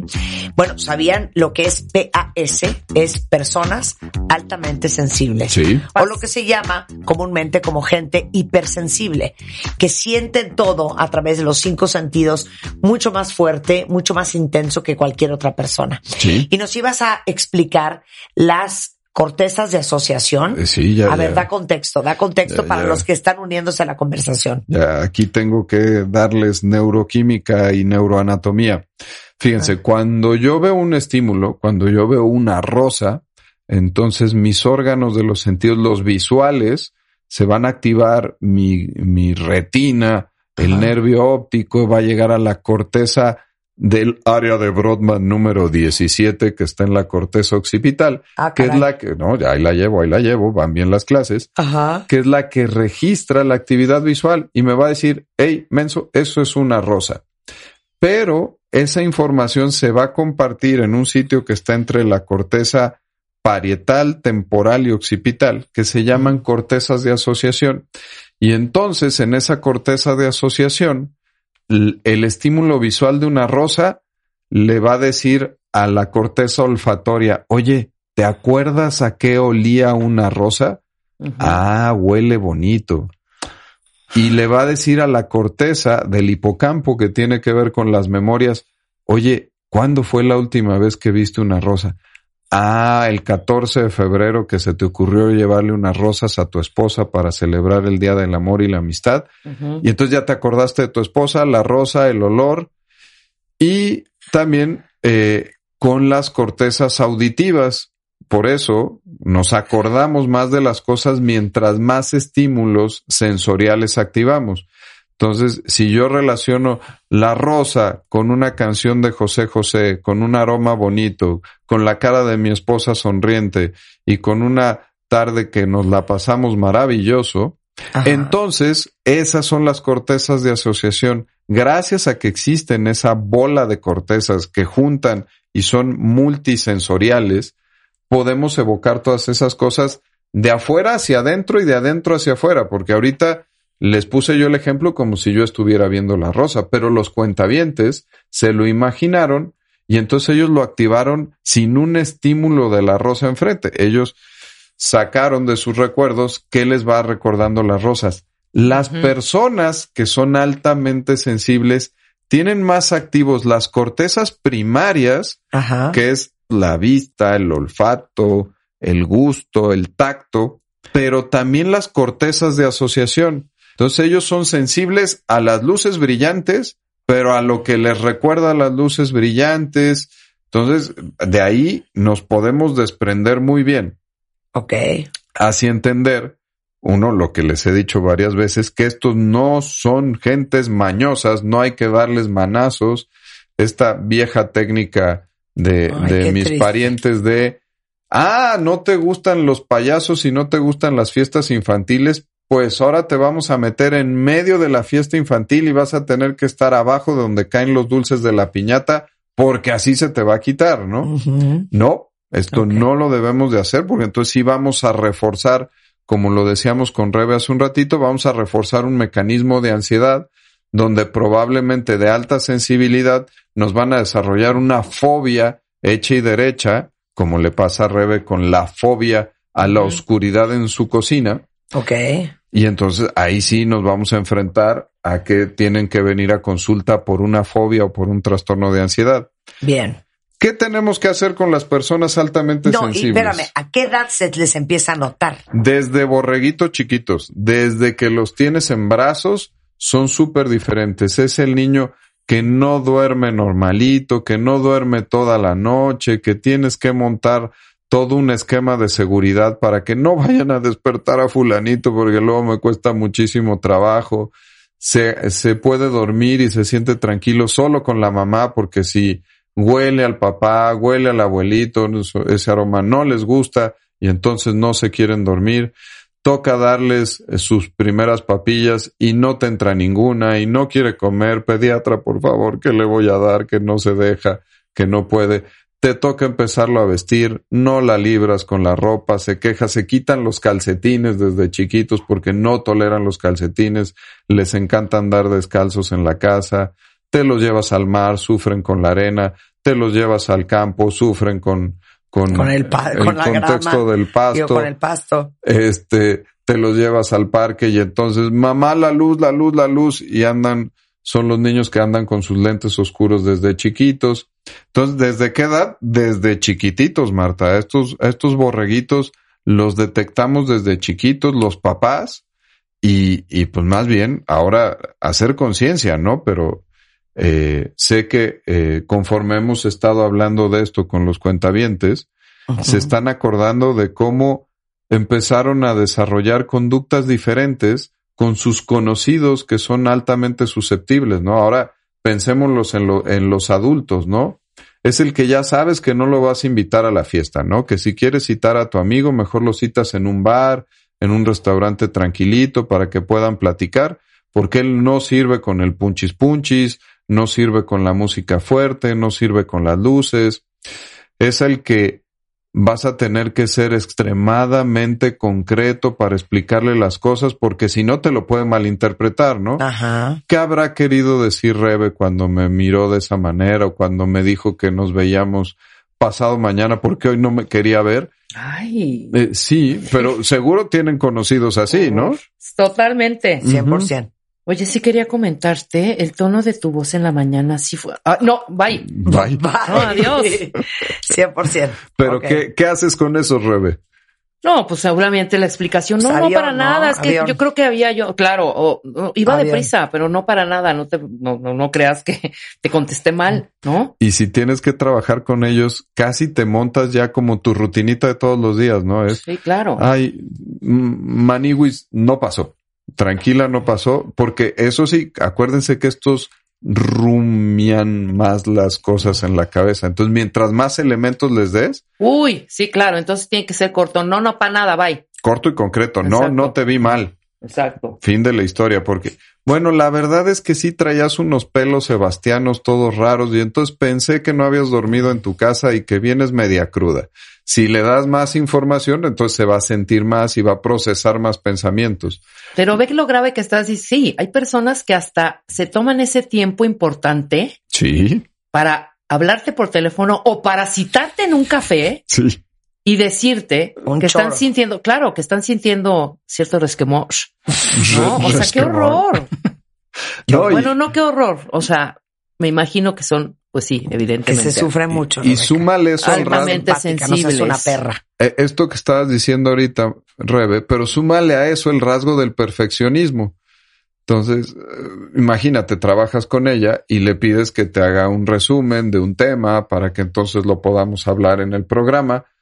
Oye, ya lo necesito. No, espérame tantito, es que no ha quedado perfecto, es que creo que podemos encontrar una mejor información. Lo necesito ya. Sí, claro. ¿Por qué me estás hablando feo si sabes que me gusta entregar muy bien las cosas? Por favor, dame tiempo. La, la, la, la, la. Ajá. Cansa. Cansa. Sí. De acuerdo. Yo, yo tengo ahí entre mi equipo de psicólogas, tengo un par de gentes que son extremadamente sensibles que yo ya desarrollé mis rutinas Ajá. Para, para poder tener interacción con ellos y que entonces no nos estemos raspando todo el día las rodillas, ¿no? Pero con el tiempo esto se va quitando. No. Con el tiempo ¿No? desarrollas mejores mecanismos Porque para mis dos sobrinas eran cosas. igualitas. Bueno, sobre todo con la ropa. Un solo pantalón. Era un tango si no había ese pantalón. Sí. Eso fue durante los, los de tres a cinco años Así. de una, ¿no? Y ambulancias igual, taparse los oídos y el payaso y las velas del pastel y todo lo que significaba mañanitas y todo el escándalo y todo lo estridente le provocaba ansiedad y se iba a un rincón y no salía, ¿eh? Un día estuvo en una casita de, de esas de plástico en su cumpleaños, no salió en toda la fiesta. ¿Y, y cómo están ahora, Rebe? Ahora ya es diferente. Ahora están, bueno, la otra ya, romántica y poeta y la otra es aguerrida. Es ¿no? que a mí me impresiona cómo los niños nacen. desarrollan mecanismos, logran hacer las cosas, pero como decías con tus sobrinas, no lo van a disfrutar. Bien decías, tu sobrina, una de ellas, terminó por dedicarse más a las cosas románticas, Y poéticas, poeta. claro. Ella te va a hacer una oda al humo del cigarro que está saliendo y Totalmente. forma. Y, Y la otra es la de manejar Fórmula 1, haz de cuenta. esa terminó haciendo una construcción de sus rasgos de personalidad para poder superar esto. Lo puedes hacer. e- El ejemplo de tus sobrinas es maravilloso porque una se dio a la conciencia de ser altamente sensible, lo supo aprovechar e hizo carrera de eso. Exacto. Y la otra se dio cuenta que era algo que le estorbaba para hacer otras cosas en la vida y mejor dijo, a ver, voy a construir estructuralmente y por conciencia una forma diferente de ser. Y entonces ensayo y error, se subió a la montaña rusa una vez, dos veces, tres veces, cuatro veces, hasta que dominó la montaña rusa y entonces ya se la pelaban las montañas Claro. rusas. Y se aventó en el parapente y luego se aventó en paracaídas y ta, ta, ta, hasta que ya esa construcción de carácter modificó su neuroquímica, porque ahí viene el punto interesante. Esto lo hicieron desde chavitos, cuando tu corteza cerebral y tus conexiones todavía están tiernitas. Entonces, antes de los 21 años, antes de los 14 años sobre todo, todavía está tiernitas todas estas conexiones y puedes hacer modificaciones de acuerdo a tu medio ambiente. Esta eh, aventurera sobrina tuya terminó siendo alguien que modificó las conexiones dopaminérgicas. Que, Marta, ¿para qué sirve la dopamina? Para aprender. Para aprender, Para aprender. Eso. Y para sentir placer. cla- para sentir placer sobre todo. claro. Entonces ella ya ahora necesita emociones más fuertes que nosotros para liberar mejores dosis de dopamina en su cerebro. La romántica libera dopamina con lo rico que supo el cafecito de la mañana. Ajá. Y la otra anda buscando surfear en aguas llenas de tiburones, porque eso es lo que le puede desarrollar y sacar la dopamina. Totalmente. Sirvió genial el ejemplo de tus sobrinas para que pudiéramos ver cómo dos personas que venían altamente sensibles de construcción, cuál fue el destino de las dos. Una que pudo adaptarse y la otra que decidió modificar las cosas, ¿no? Ya viste, Rebeca. Totalmente. Vamos a ver cómo evoluciona eso. Mi querido Dilberto Peña, para los que necesitan ayuda para esto, depresión, ansiedad, bipolaridad, esquizofrenia o cualquier hora, o cualquier otro mal, claro, de mental, Aquí ¿Dónde te encuentras? no estaríamos hablando para los altamente sensibles, sino para las consecuencias de altamente sensibles. Estamos en Cisne México en todas las plataformas que nos quieran buscar y en teléfono, teléfono 55 51 60 55 96 y el 55 56 66 56 77. Gracias Dilberto. No, gracias a ustedes. Es, Cisne México en Facebook, en Twitter igualmente, y es 51 60 5596. Exactamente, Marta. Lo tengo bien. Nada más quería checar. Quería Gracias, Edilberto. Un placer No, a tenerte ustedes. acá. Escucha todos nuestros playlists y contenidos en Spotify. Búscanos como Marta de Baile. Marta de Baile 2022. Estamos de regreso y estamos donde estés. Doctor José Manuel Mier es médico cirujano de tórax, especialista en cáncer de pulmón, director del Instituto de Cirugía Torácica Mínimamente Invasiva y coordinador de la Clínica de Cáncer de Pulmón y Tumores de Tórax en el Hospital Ángeles de las Lomas. Es el primer médico en el país que realizó la extracción completa de un pulmón por mínima invasión y primero en operar con robot cáncer de pulmón.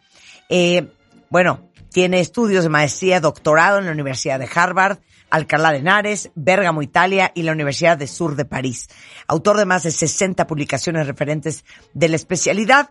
Pero les digo una cosa. Señor, no me ha sacado de esta tos.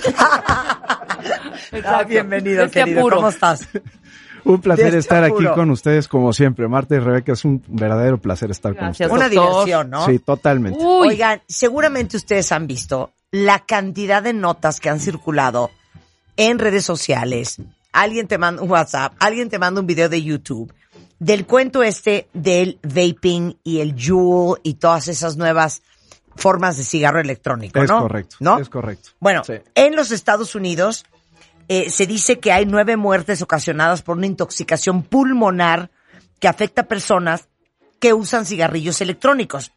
De hecho, el Centro de Control de Enfermedades investiga al menos 450 casos y sospecha de que se trata de algún químico de los cigarrillos, pero todavía no están encontrando la fuente precisa de intoxicación.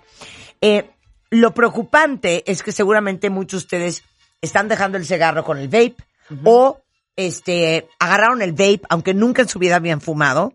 La cantidad de chavos súper jóvenes que ahora están usando el Claro. Juul y todas estas Es de este, moda, marcas pues. se puso de moda. Bueno, mira, en realidad esto que comentas es un tema de súper actualidad y evidentemente eh, se ha manejado incluso con algo de alarmismo, pero lo que sí quisiera yo transmitirle a la población es que esto no es nuevo. A ver, el tema cigarro electrónico tiene algo más de 10 años circulando en el mundo y, y un número gigante de, de usuarios. O sea, podemos hablar, por ejemplo, de que Estados Unidos tiene 14 millones de usuarios de cigarro electrónico, en México casi un millón. Y, y, y por más de 10 años no habíamos tenido ningún problema, ninguna alarma, mm, alertas sanitarias, etcétera, como las que estamos viviendo hoy en día. Entonces, creo que sí, y me encanta que hayas hecho eh, esta introducción, porque has empleado, me parece, la palabra correcta. ¿Qué es? La palabra correcta es intoxicación pulmonar. Claro. No hay de momento una enfermedad reconocida producida por el vaping. Lo que estamos viviendo en estos momentos es, como bien dijiste, una intoxicación. ¿Cuál es la gran diferencia? La diferencia es que eh, al parecer lo que ha ocurrido con estos, pues con estas nueve defunciones y con más de 500 enfermos ingresados, es que eh, eh, han consumido líquidos, líquidos de los que se utilizan para, para vaporizar, eh, comprados en el mercado negro, con, dudos, con dudosa procedencia y con dudosa este, calidad de sus Sí. productos. Y muy importante también, y esto no lo están mm, haciendo notar tanto en los medios de publicidad, de, de comunicación, que se ha mezclado con, con THC, con, con, con derivados de, de- marihuana. Entonces esto es muy importante eh, hacerlo, hacerlo resaltar. ¿Por qué? Y aquí quisiera entrar en una cosa un poco técnica que, que sirve de explicación para que la, la gente entienda por qué está sucediendo esto. Ok, nada más una pregunta. Claro. Quiero que todos los que yulean todo el día, este, me digan quién está con eso a tope y a quién le ha llegado un video que anda circulando de una chava, ya sabes, súper entubada, fatal por Horrible. el cuento del vape. Lo hemos visto todo. ¿Quién vive con el Jesús en la boca, con sus hijos, que no fumaban Ajá. Y que ahora andan con la risa y risa jugando con el yugo? Bueno, ¿quién de ustedes dice, no, qué, qué angustia, ya quiero soltar el vape? Porque en realidad, antes de que expliques eso, Sí. ¿qué es el vaping? Bueno, el vaping eh, es un dispositivo eh, electrónico que está compuesto en esencia de, de tres partes. A Una que es una batería, una que lleva un cartucho, eh, un, un cargador donde se, se pone un dispositivo, se, se- se llena con un líquido que en esencia es... eh, Químicos. Bueno, en, en- en químicos, químico es todo, ¿no? Eh, Pero yo creo que a los químicos hay que ponerles nombre y en esencia es eh, propilenglicol, glicerina, este, algunos llevan nicotina, algunos no, y algunos llevan saborizantes. En esencia son esas cuatro, cuatro sustancias, ¿no? Entonces, eh, es muy importante destacar que esto se ha venido utilizando por más de 10 años sin haber tenido grandes problemas. Y aquí viene la, la parte importante. En estos últimos eh, semanas que hemos visto todo esto, eh, el, el tema de, de que se haya combinado con THC es muy importante.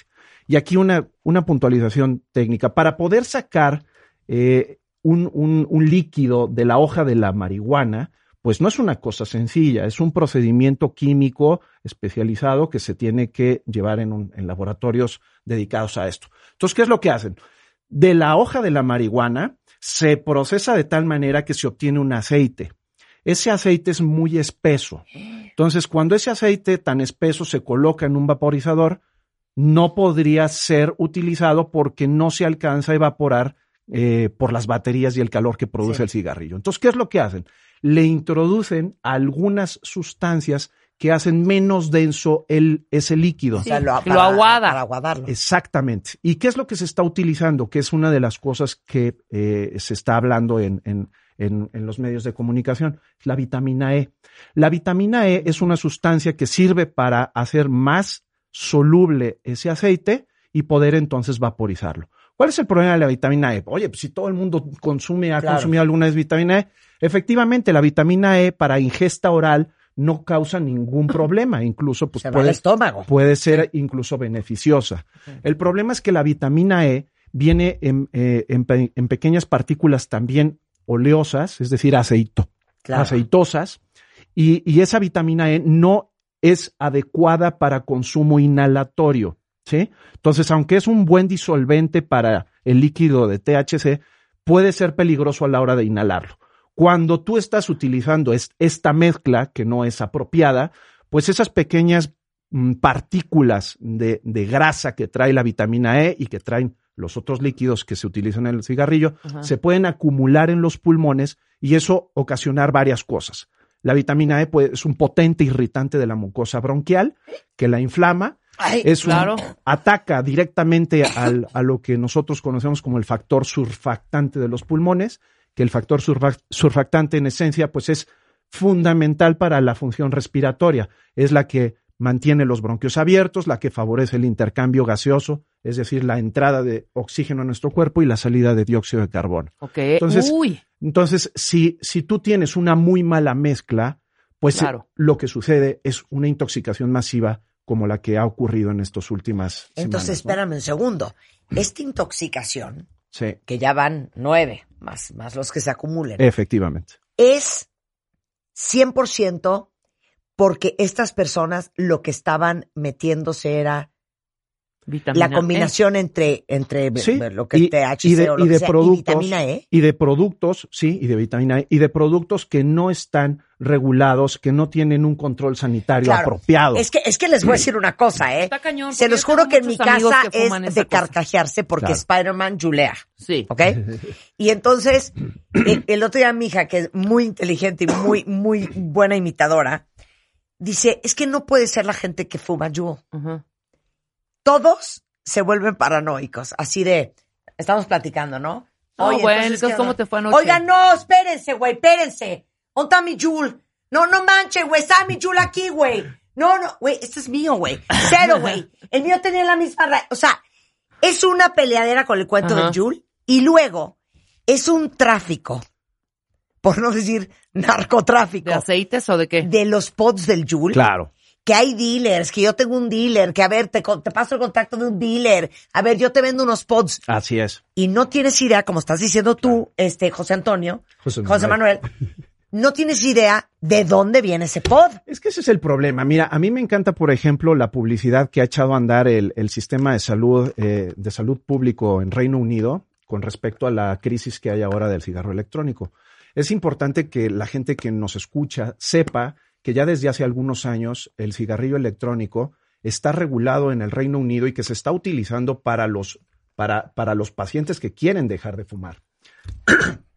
Entonces, la publicidad que tienen ellos ahora en marcha es precisamente en, esta, en este sentido. En decir, por favor, revisen que los productos que ustedes están comprando sean manufacturados en Reino Unido, porque Ajá. los productos fa- manufacturados en Reino Unido cumplen con la legislación sanitaria Claro. y tienen un mínimo de garantía. Ajá. Entonces, eso es lo que tenemos que nosotros pelear, ¿no? Sí, claro. Lo que, lo que Sí, no puedes negar Estás es... metiéndose a, por Claro. lo menos, algo mucho más sano a lo que hay afuera en el mercado. Lo que tú no puedes negar es la evidencia. O sea, por ejemplo, en Estados Unidos, que es donde sobre todo se ha levantado esta alarma, alarma social, tienen 14 millones de consumidores. Sí, claro. Aquí Entonces, apenas uno, como no lo puede- la- las autoridades sanitarias no pueden voltear hacia otro lado y decir esto no existe. No, sí existe. Lo que hay que hacerlo es bien. ¿Todos ¿no? tienen vitamina E? ¿Todos? No, no, no, no. No todos. No, no todos. De hecho, estos, esta, esta eh, brote, eh, este brote que ha ocurrido ahora es el que se ha identificado que tiene vitamina, vitamina E. E. Ah, Así ok, es. perfecto. Porque yo tengo amigas que es, no, la mía no tiene vitamina E. Sí. Y yo tengo mi lugarcito donde compro los, Mi los lugarcito. pots. No, Claro. es que es- mal. Es que desde mira, ahí- Nosotros conocemos eh, decenas de, de gente que los fabrica incluso caseros en su casa. Ah, no, Es- bueno, eso no está bien. imagínate. Eso no está bien. Igual hasta aceite de Eh, Lo- cocina lo- te ponen lo- ahí. Lo interesante es hacer las cosas correctas, que los líquidos que se utilicen, la glicerina, el propilenglicol, sean de grado médico, que estén testeados y que sean, eh, eh, eh, eh, que tengan un mínimo, un mínimo garantizado para, para garantizar la salud del consumidor. O sea, eso es lo que hay que exigir, ¿no? O sea, no pasa ver, nada si está eso. todo ver, garantizado. si Claro. está todo garantizado, Exacto. si todo es perfecto, Si el aceite es el correcto, si, si la todo es, digamos, de, de, de- del proveedor y Ajá. del distribuidor y del- y del- responsable. de, la, fa- de- ¿no? La- de la marca correcta. Ajá. La pregunta es, ¿hace daño o no Juliar? Regresando al corte con el doctor José Manuel Mier en W Radio. No se vayan. Entra a wradio.com.mx. Checa más información de nuestros invitados, especialistas, contenidos y escucha nuestro podcast. Marta de Baile 2022. Estamos de regreso. Y estamos donde estés.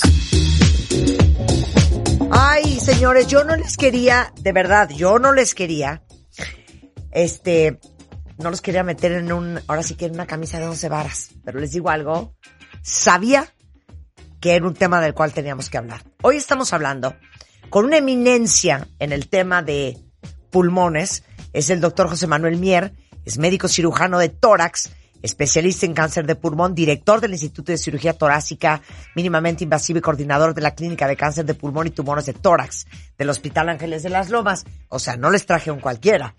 Y estamos hablando del vaping, del Juul, de los cigarros electrónicos, una cantidad de cuentavientes papás que están con los pelos de punta porque la hija de 15 y los amigos todo el día están con el cuento del Juul o de cualquier otro cigarro electrónico. Otros que dicen, oye, pues es que estoy fumando el, el vape porque pensé que era menos peor que el cigarro, esto y el otro. Claro. Entonces estamos tratando de entender, sobre todo porque eh, en estas últimas semanas, en Estados Unidos, en todas las noticias, sale el cuento de que ya van a empezar a legislar los vapes porque hay nueve muertes ocasionadas por una cosa que se llama intoxicación pulmonar, que acaba de explicar la primera media hora el doctor José Manuel Mier, que tiene que ver sobre todo con eh, los componentes de vitamina E que tienen muchos de los aceites que usamos para vaporizar, Sí. que son moléculas o son partículas que se, pegan al pulmón. Son Dijiste. partículas oleosas, aceitosas, que se pegan al pulmón, producen inflamación bronquial e interfieren Sí. con el factor surfactante. Entonces eso interfiere con el intercambio gaseoso propio del pulmón y es lo que nos está llevando a, la- a- a los problemas actuales, ¿no? Ok, entonces, eh, lo que preguntábamos antes del corte. Si lo compras de la marca certificada, eh, que tienen control de calidad, no es un dealer, Sí. ¿no? En una casa oscura, al final de la calle. ¿Hace daño el vape? Mira, a ver, hay que, hay que, Ya, di la verdad. Yo, yo llevo 15 años, 15 años tratando enfermos con cáncer de pulmón y otras enfermedades respiratorias. Entonces, sé lo que es hacer daño, ¿sí? A un, a un pulmón. Sé lo que, lo que, lo que los enfermos han sufrido durante 15 años por haber fumado. Entonces, hay que decir claramente que el cigarro electrónico no es inocuo. No ¿Otra es- vez? no- no ¿Otra vez? es, ¿Ok? Una vez más. El cigarro electrónico no es inocuo.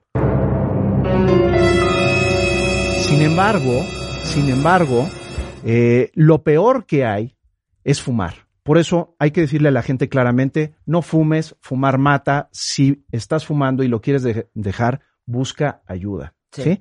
Dentro de esas buscar ayuda, existen varios métodos. Existe el tratamiento farmacológico con pastillas, con parches, con, con vaporizadores, con pastillitas sublinguales. Una, que una lobotomía, lo que sea muchas necesario. cosas. Necesita- eh, eh, hay psicoterapia y en algunos países que a mí me parecen eh, que lo están haciendo muy apropiadamente, como Reino Unido, ya hay otra opción más que es el cigarrillo electrónico. ¿Por qué el cigarrillo electrónico puede funcionar? Si bien no es inocuo, sí tiene aproximadamente 95% menos de las sustancias tóxicas que tiene un cigarro. Para poner a la gente en contexto, un- el humo del tabaco, cuando uno inhala una fumada de cigarrillo normal, se mete aproximadamente 7000 sustancias tóxicas al cuerpo. De esas 7000 sustancias tóxicas, tú estás eliminando el 95% cuando usas vapings. Ajá. Entonces, ¿Cuánto por ciento, perdón? 95% menos. Entonces, Pues lo no, hay, siento. no, no hay que ser Einstein, no hay que ser Einstein para poder deducir que evidentemente si metes menos sustancias malas, pues tiene que ser menos malo. No inocuo, pero sí menos malo.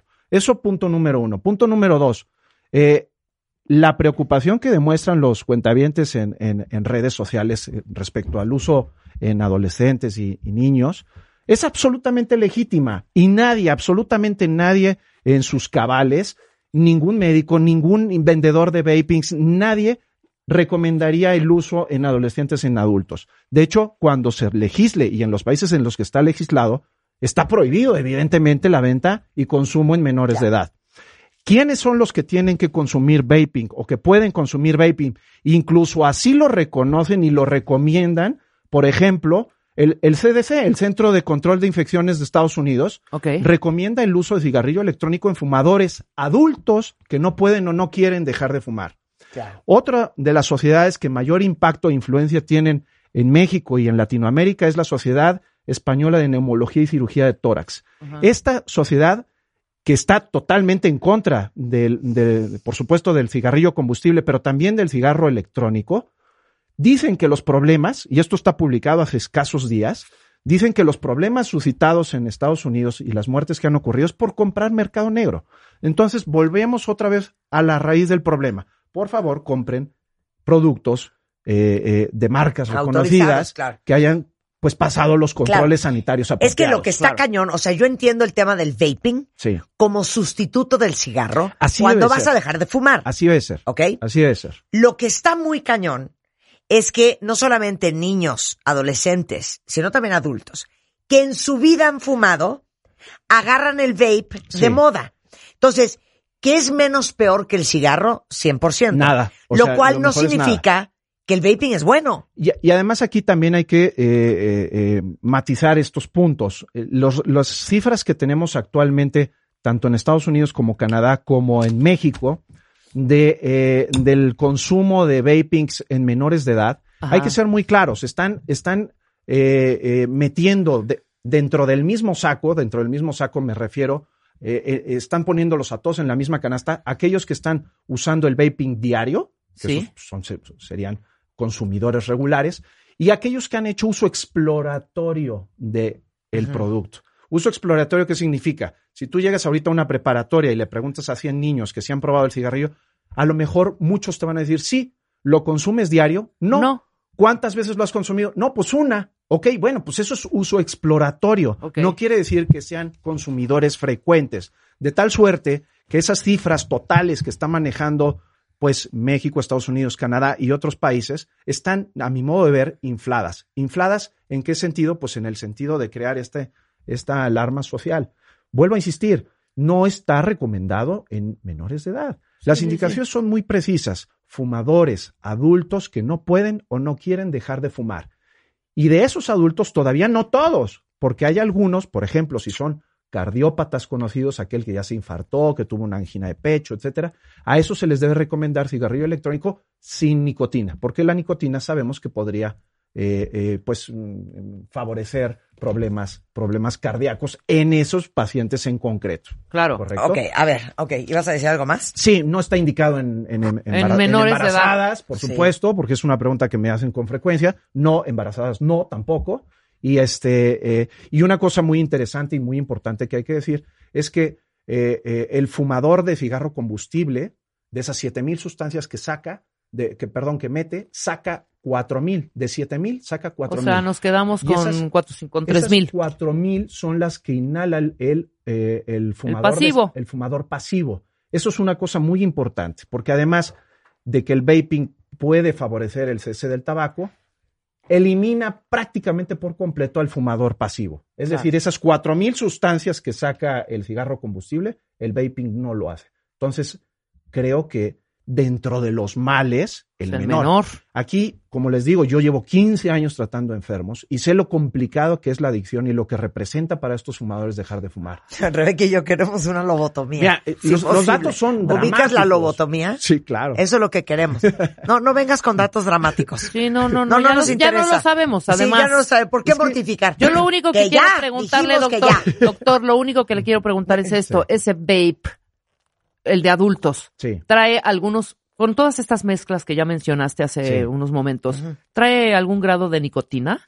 Eh, sí, claro que hay, hay cigarrillos electrónicos Hay unos que no. con nicotina, sin Sin nicotina, nicotina. y algunos incluso que Mis se pueden amigos- El cartucho nicotina. lo puedes comprar con nicotina o sin Sí, nicotina. claro, por supuesto. El cartucho O sea, aparte, ¿qué tal los nombres de los, de los vapes? Ya sabes. Eh, no conozco. Blasting Strawberry. Ok. Eh, Yellow Mellow Melon.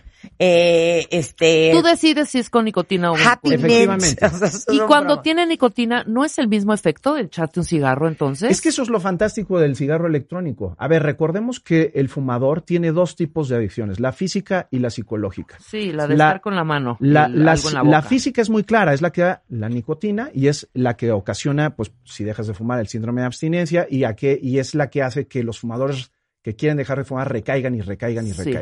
Si tú a ese fumador que tiene una gran, una gran dependencia de la nicotina, le das un producto que le administre su dosis, pero no le administre otros, otras sustancias que sean sumamente tóxicas, lo tienes calmado, no le da abstinencia, no le da Ajá. ansiedad, ¿sí? No le da por comer el típico que deja de fumar y sube 10 kilos. Bueno, esas cosas suceden menos cuando hay cigarro electrónico porque le estás administrando una cantidad de nicotina. Claro. Y psicológicamente también lo favoreces.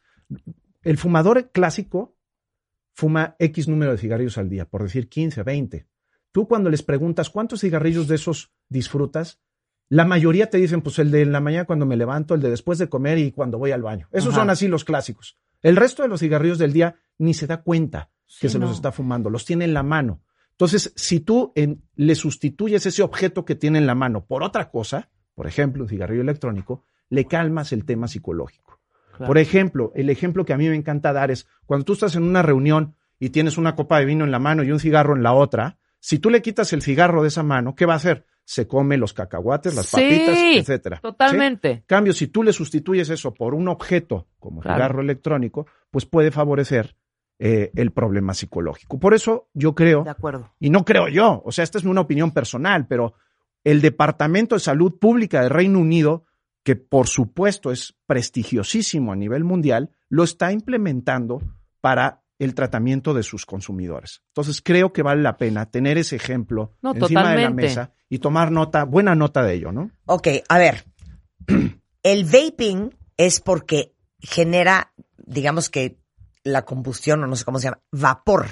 Sí, no hay combustión. De No hay hecho, combustión. Esa es la, hay que matizar eso, ¿no? Pero bueno, la parte electrónica Sí. genera que ese aceite se convierta en vapor. Es correcto. Ok. ¿Cuáles son los efectos de ese vapor en los pulmones? E- Evidentemente, volvemos a lo mismo, no es inocuo y por supuesto que sí causa eh, irritación bronquial, ¿sí? Porque pues, no deja de ser un, un- un- un- un agente externo que entra al Sí. cuerpo.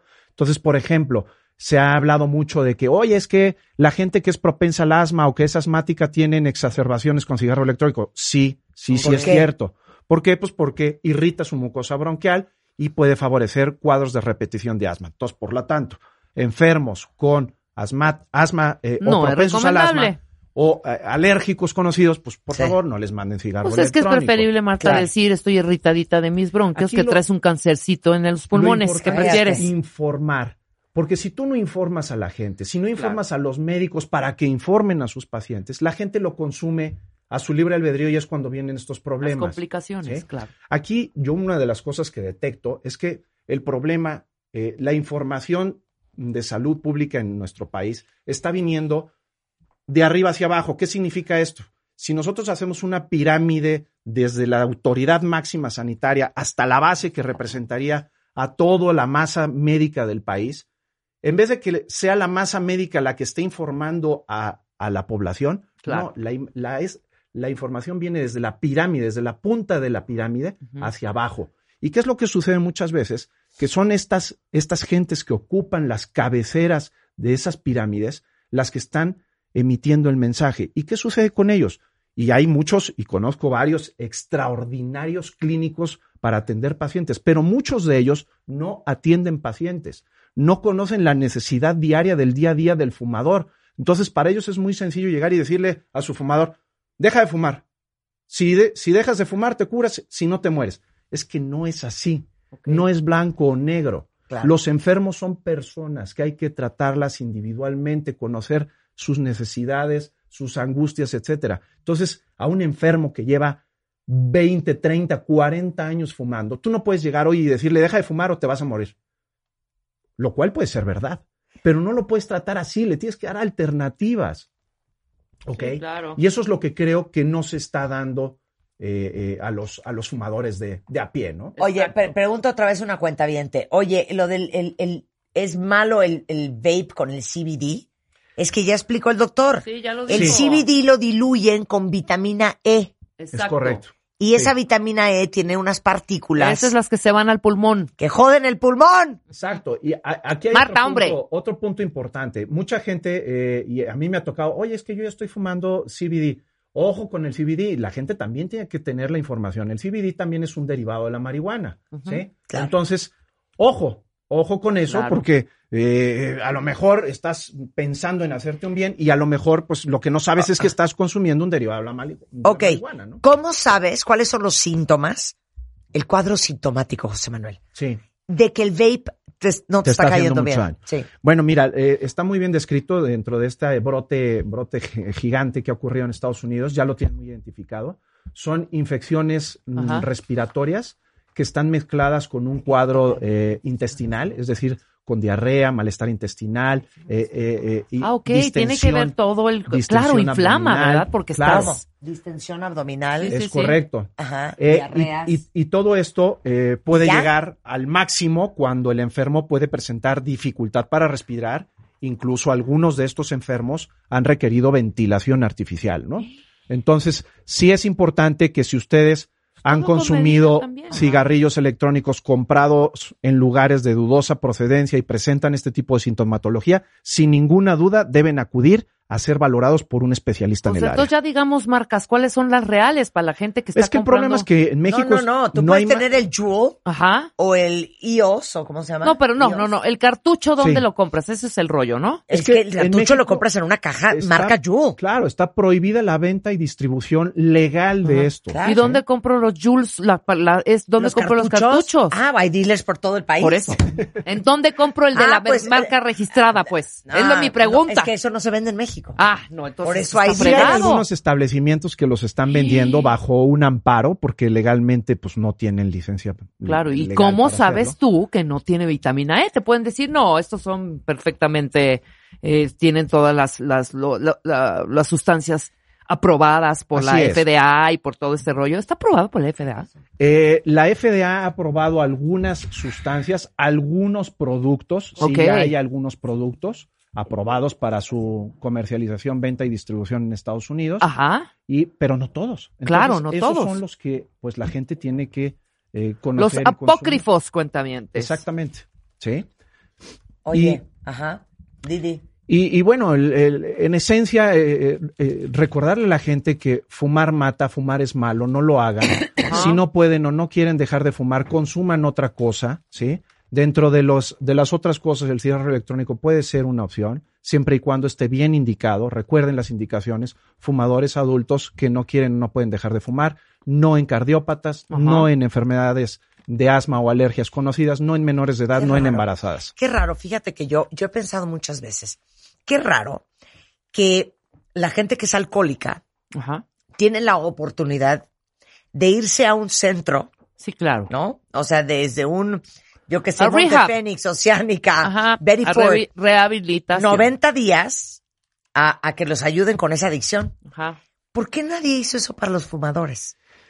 Bueno. Bueno, sí hay, sí hay centros de Hay estos centros de que te Sí, ayudan. Sí hay. No, Sí hay. no, no, no, no, no. Pero Que no son vaya- efectivos. Que nos internen para siempre. No son efectivos. Mira, eh, los números son eh, tremendos. O sea, hay un 1.1 billones de fumadores en el planeta Tierra. 1.1 billones. De ese 1.1 billones, solamente el 7% van a poder dejar de fumar. De tal suerte que tenemos un billón de fumadores en el planeta que van a morir de alguna enfermedad eh, cardiovascular, cerebrovascular o de algún cáncer. Claro. Entonces, lo que a mí me parece cruel es que eh, ese billón de personas los dejemos condenados a morir de eso cuando les podemos ofrecer un algo que les haga menos daño y que disminuya la probabilidad de muerte por esas causas. Entiendo perfecto y comparto la opinión de mis colegas cuando dicen lo mejor es no fumar. Evidentemente, Sí, lo claro. mejor es no fumar. Pero la cifra es clara, 7% lo van a conseguir, los demás no. Ahora, Entonces, yo no otra entiendo. cosa. Claro. Yo no entiendo por qué si es un éxito este vaping o esta cosa, Sí. no está en México aquí una marca ya este registrada Bueno, pues, o en México hay que cambiar la ley del tabaco y la Sí, regulación, claro. etcétera, pero mm, Es que creo ¿quién- que se debe de ¿Quién hacer. inventó el maldito cigarro, güey? De verdad, está muy pues, cañón, ¿eh? este, ¿cómo se llama? Yo, yo no se sé. llaman estos señores. Yo no sé en el ranking de adicciones cómo ranqué el cigarro versus el alcohol. Pues antes no había No, a ver, tráfico de eh, cigarros y de alcohol, reconocido, eh, eh, del- dentro de las adicciones más potentes, pues está evidentemente la adicción a la nicotina. Yo ¿sí? creo que sí. Claro. Sí, sí, sí es mucho O más sea, ya no sé qué es peor, ser fumador o ser alcohólico. Y además tenemos aquí el tema de que eh, eh, al final es una dependencia, es una, es una dependencia, porque aquí también cabría hacer la diferencia entre adicción y dependencia, ¿no? Porque dicen, no, es que tú eres adicto a la nicotina. No, espérame, yo no soy adicto. Adicto es aquel que, además de tener una dependencia a una sustancia, esa de- eso le crea problemas en sus relaciones interpersonales, Claro, laborales, claro. conyugales, etcétera. O sea, el, el alcohólico que le pega a su señora, el que le, se pelea con sus compañeros de trabajo, ese tiene una adicción. Pero yo conozco y todos conocemos fumadores extraordinariamente buenas personas que no tienen problemas con nadie. Totalmente. Entonces no es una adicción, es, es una dependencia a una sustancia. Ok, dependemos de... Y la- es la nicotina la que nos engancha. Sí. Quedó clarísimo. Pues ahí está. Bueno, cualquier problema que ustedes tengan con lo que viene siendo su pulmón, su alveolo, Pues su sí. bronquio, ¿no? El doctor José Manuel Mier es médico cirujano de tórax, especialista en cáncer de pulmón, director del Instituto de Cirugía Torácica, mínimamente invasiva y coordinador de la Clínica de Cáncer de Pulmón y Tumores en Tórax en el Hospital Ángeles de las Lomas. Gracias. Un placer estar aquí, Marta y Rebeca, como siempre. Arroba Ah, doctor espérame. guion bajo Mier. Me está mandando esto Jimena. ¿Qué? A ver, Doc. A ver. Malboro lanzó su propio vape, se llama Icos, pero solo lo Icos. venden en... Ajá. Ajá. ¿Y este qué onda? ¿Ese es lo mismo? ¿Esto sí está regulado, este doctor, o qué A- onda? a- Icos es un producto que en México aún no está disponible, pero es tabaco que- concentrado que se calienta, me que ya dicen está aquí. disponible a la venta y, totalmente legal en más de 40 países del mundo. De algunos de ellos, eh, el primero y uno de los más importantes fue Japón. Eh, Pues mira, países como Japón, el- eh, países como los países escandinavos, eh, Reino Unido, España, Italia, etcétera, algunos de los países donde tienen las políticas sanitarias más importantes y más avanzadas del mundo, es un producto que está disponible. Oye, una cuentaventa Ok. hace una pregunta muy válida, ¿eh? ¿Qué? Qué horror. A ver. Bueno, yo pienso que es mujer, pero no sé. Callita Calla. A ver, doctor. Los que ya nos fregamos los pulmones por la fumadera, ¿qué hacemos? ¿Cómo se recupera la salud? Bueno, mira, el, daño por el tabaco, el, daño que se ha producido en el pulmón es irreversible. Eso tiene que quedar muy claro, ¿sí? Lo que es, lo que conocemos como la, la EPOC, enfermedad pulmonar obstructiva crónica, no tiene cura, ¿sí? Lo que se puede hacer es favorecer que el tejido pulmonar que no se ha dañado por completo pueda trabajar mejor. Recordemos que en, en condiciones normales, nosotros aquí sentados en este momento utilizamos aproximadamente un 15%, 15-20% de nuestros pulmones. Entonces, tenemos una gran reserva. Entonces, aquel fumador que ya tiene un daño, pues lo recomendable es que cambie, que deje de fumar, número uno, o que cambie por otra cosa y que para ayudarse a sí mismo acuda a un especialista del área que lo pueda orientar. Muy bien, doctor. ¿eh? Perfecto. ¿Tú conoces gente? Yo conozco muchísima gente que se dedica a este tema. ¿Sí? Sí. Bueno, es doctor-mier en Twitter. Ahí les pongo ahorita en redes sociales sus datos.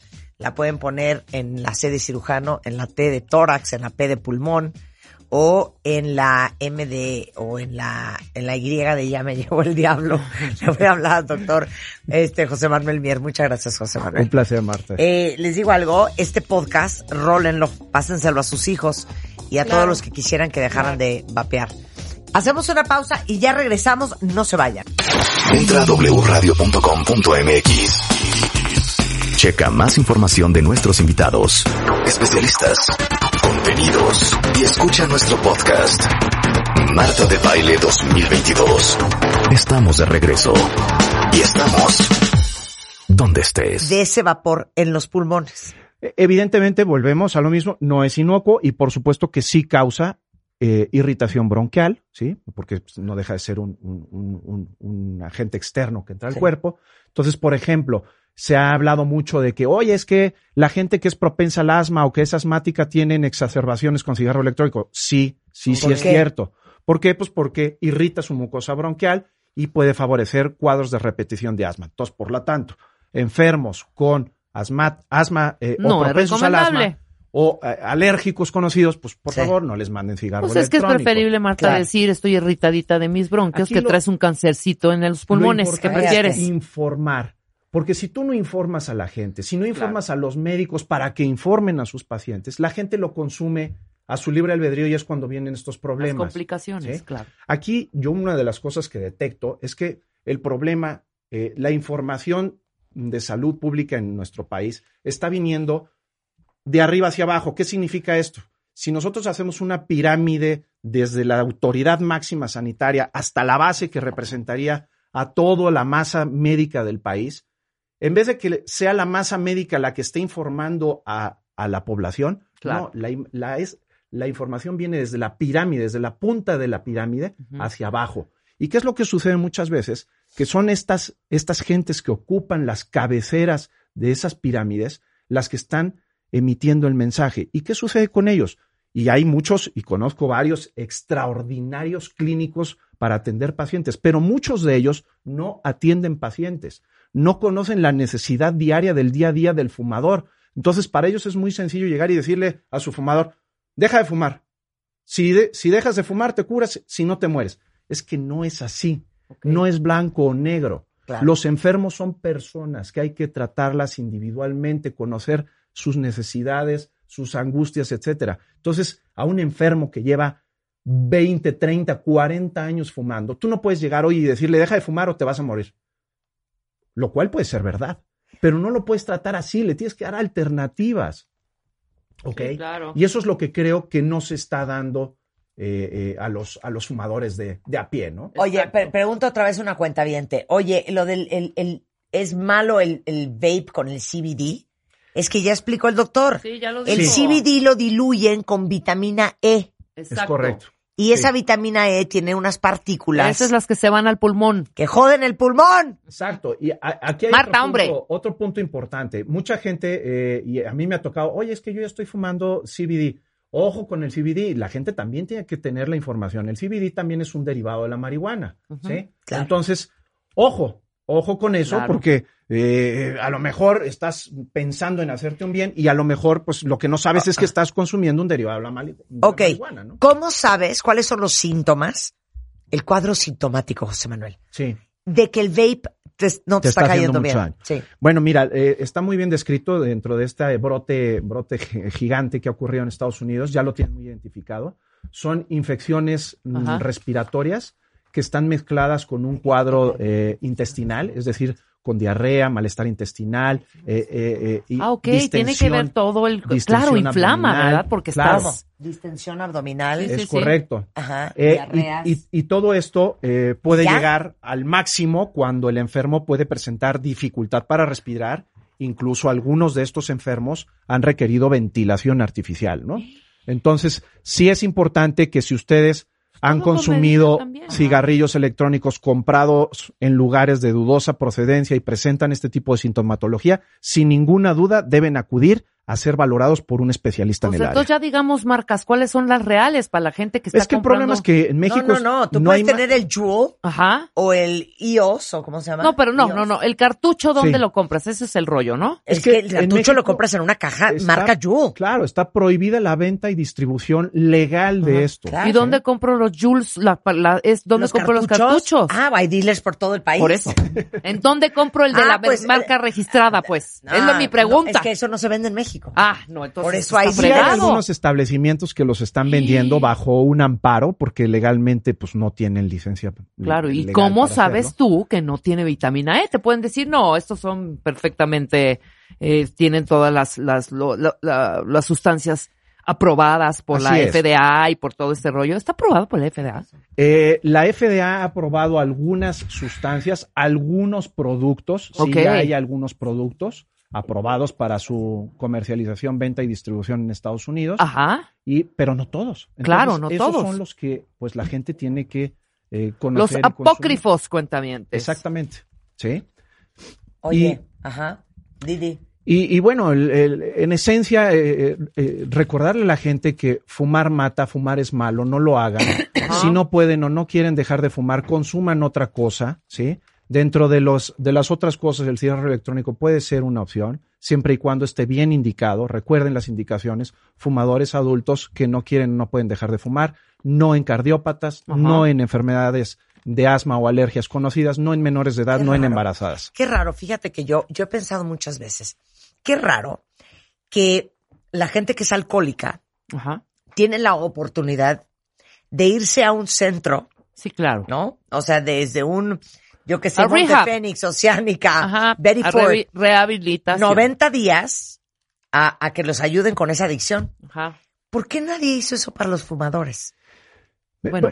Sí hay, sí hay centros de Hay estos centros de que te Sí, ayudan. Sí hay. No, Sí no, hay. no, no, no, no. Pero no son vaya- efectivos. Que nos internen para siempre. No son efectivos. Mira, eh, los números son eh, tremendos. O sea, hay un 1.1 billones de fumadores en el planeta Tierra. 1.1 billones. De ese 1.1 billones, solamente el 7% van a poder dejar de fumar. De tal suerte que tenemos un billón de fumadores en el planeta que van a morir de alguna enfermedad eh, cardiovascular, cerebrovascular o de algún cáncer. Claro. Entonces, lo que a mí me parece cruel es que eh, ese billón de personas los dejemos condenados a morir de eso cuando les podemos ofrecer un algo que les haga menos daño y que disminuya la probabilidad de muerte por esas causas.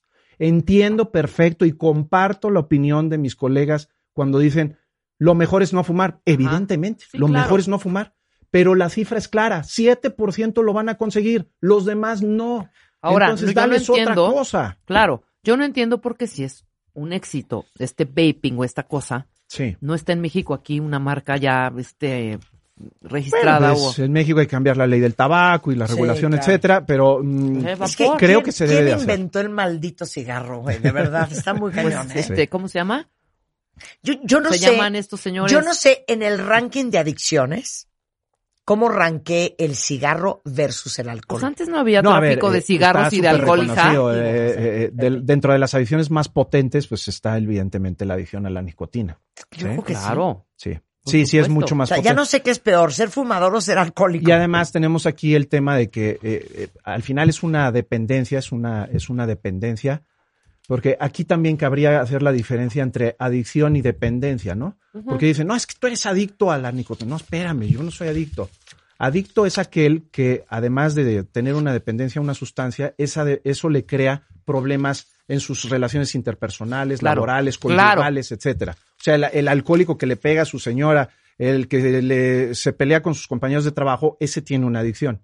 Pero yo conozco y todos conocemos fumadores extraordinariamente buenas personas que no tienen problemas con nadie. Totalmente. Entonces no es una adicción, es, es una dependencia a una sustancia. Ok, dependemos de... Y la- es la nicotina la que nos engancha. Sí. Quedó clarísimo. Pues ahí está. Bueno, cualquier problema que ustedes tengan con lo que viene siendo su pulmón, su alveolo, Pues su sí. bronquio, ¿no?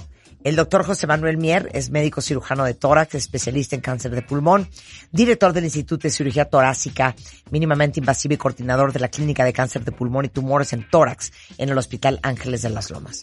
Gracias.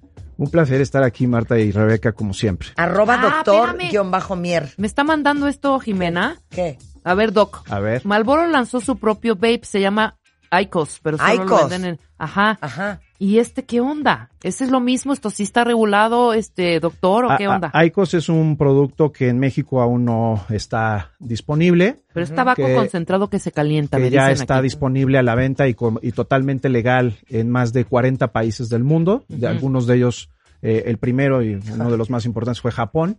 Eh, Pues mira, países como Japón, el- eh, países como los países escandinavos, eh, Reino Unido, España, Italia, etcétera, algunos de los países donde tienen las políticas sanitarias más importantes y más avanzadas del mundo, es un producto que está disponible. Oye, una cuentaventa Ok. hace una pregunta muy válida, ¿eh? ¿Qué?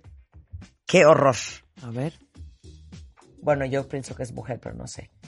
Callita calla. A ver, doctor.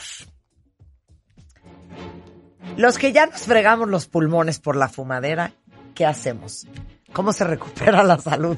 Bueno, mira, el, daño por el tabaco, el, daño que se ha producido en el pulmón es irreversible. Eso tiene que quedar muy claro, ¿sí? Lo que es, lo que conocemos como la, la EPOC, enfermedad pulmonar obstructiva crónica, no tiene cura, ¿sí?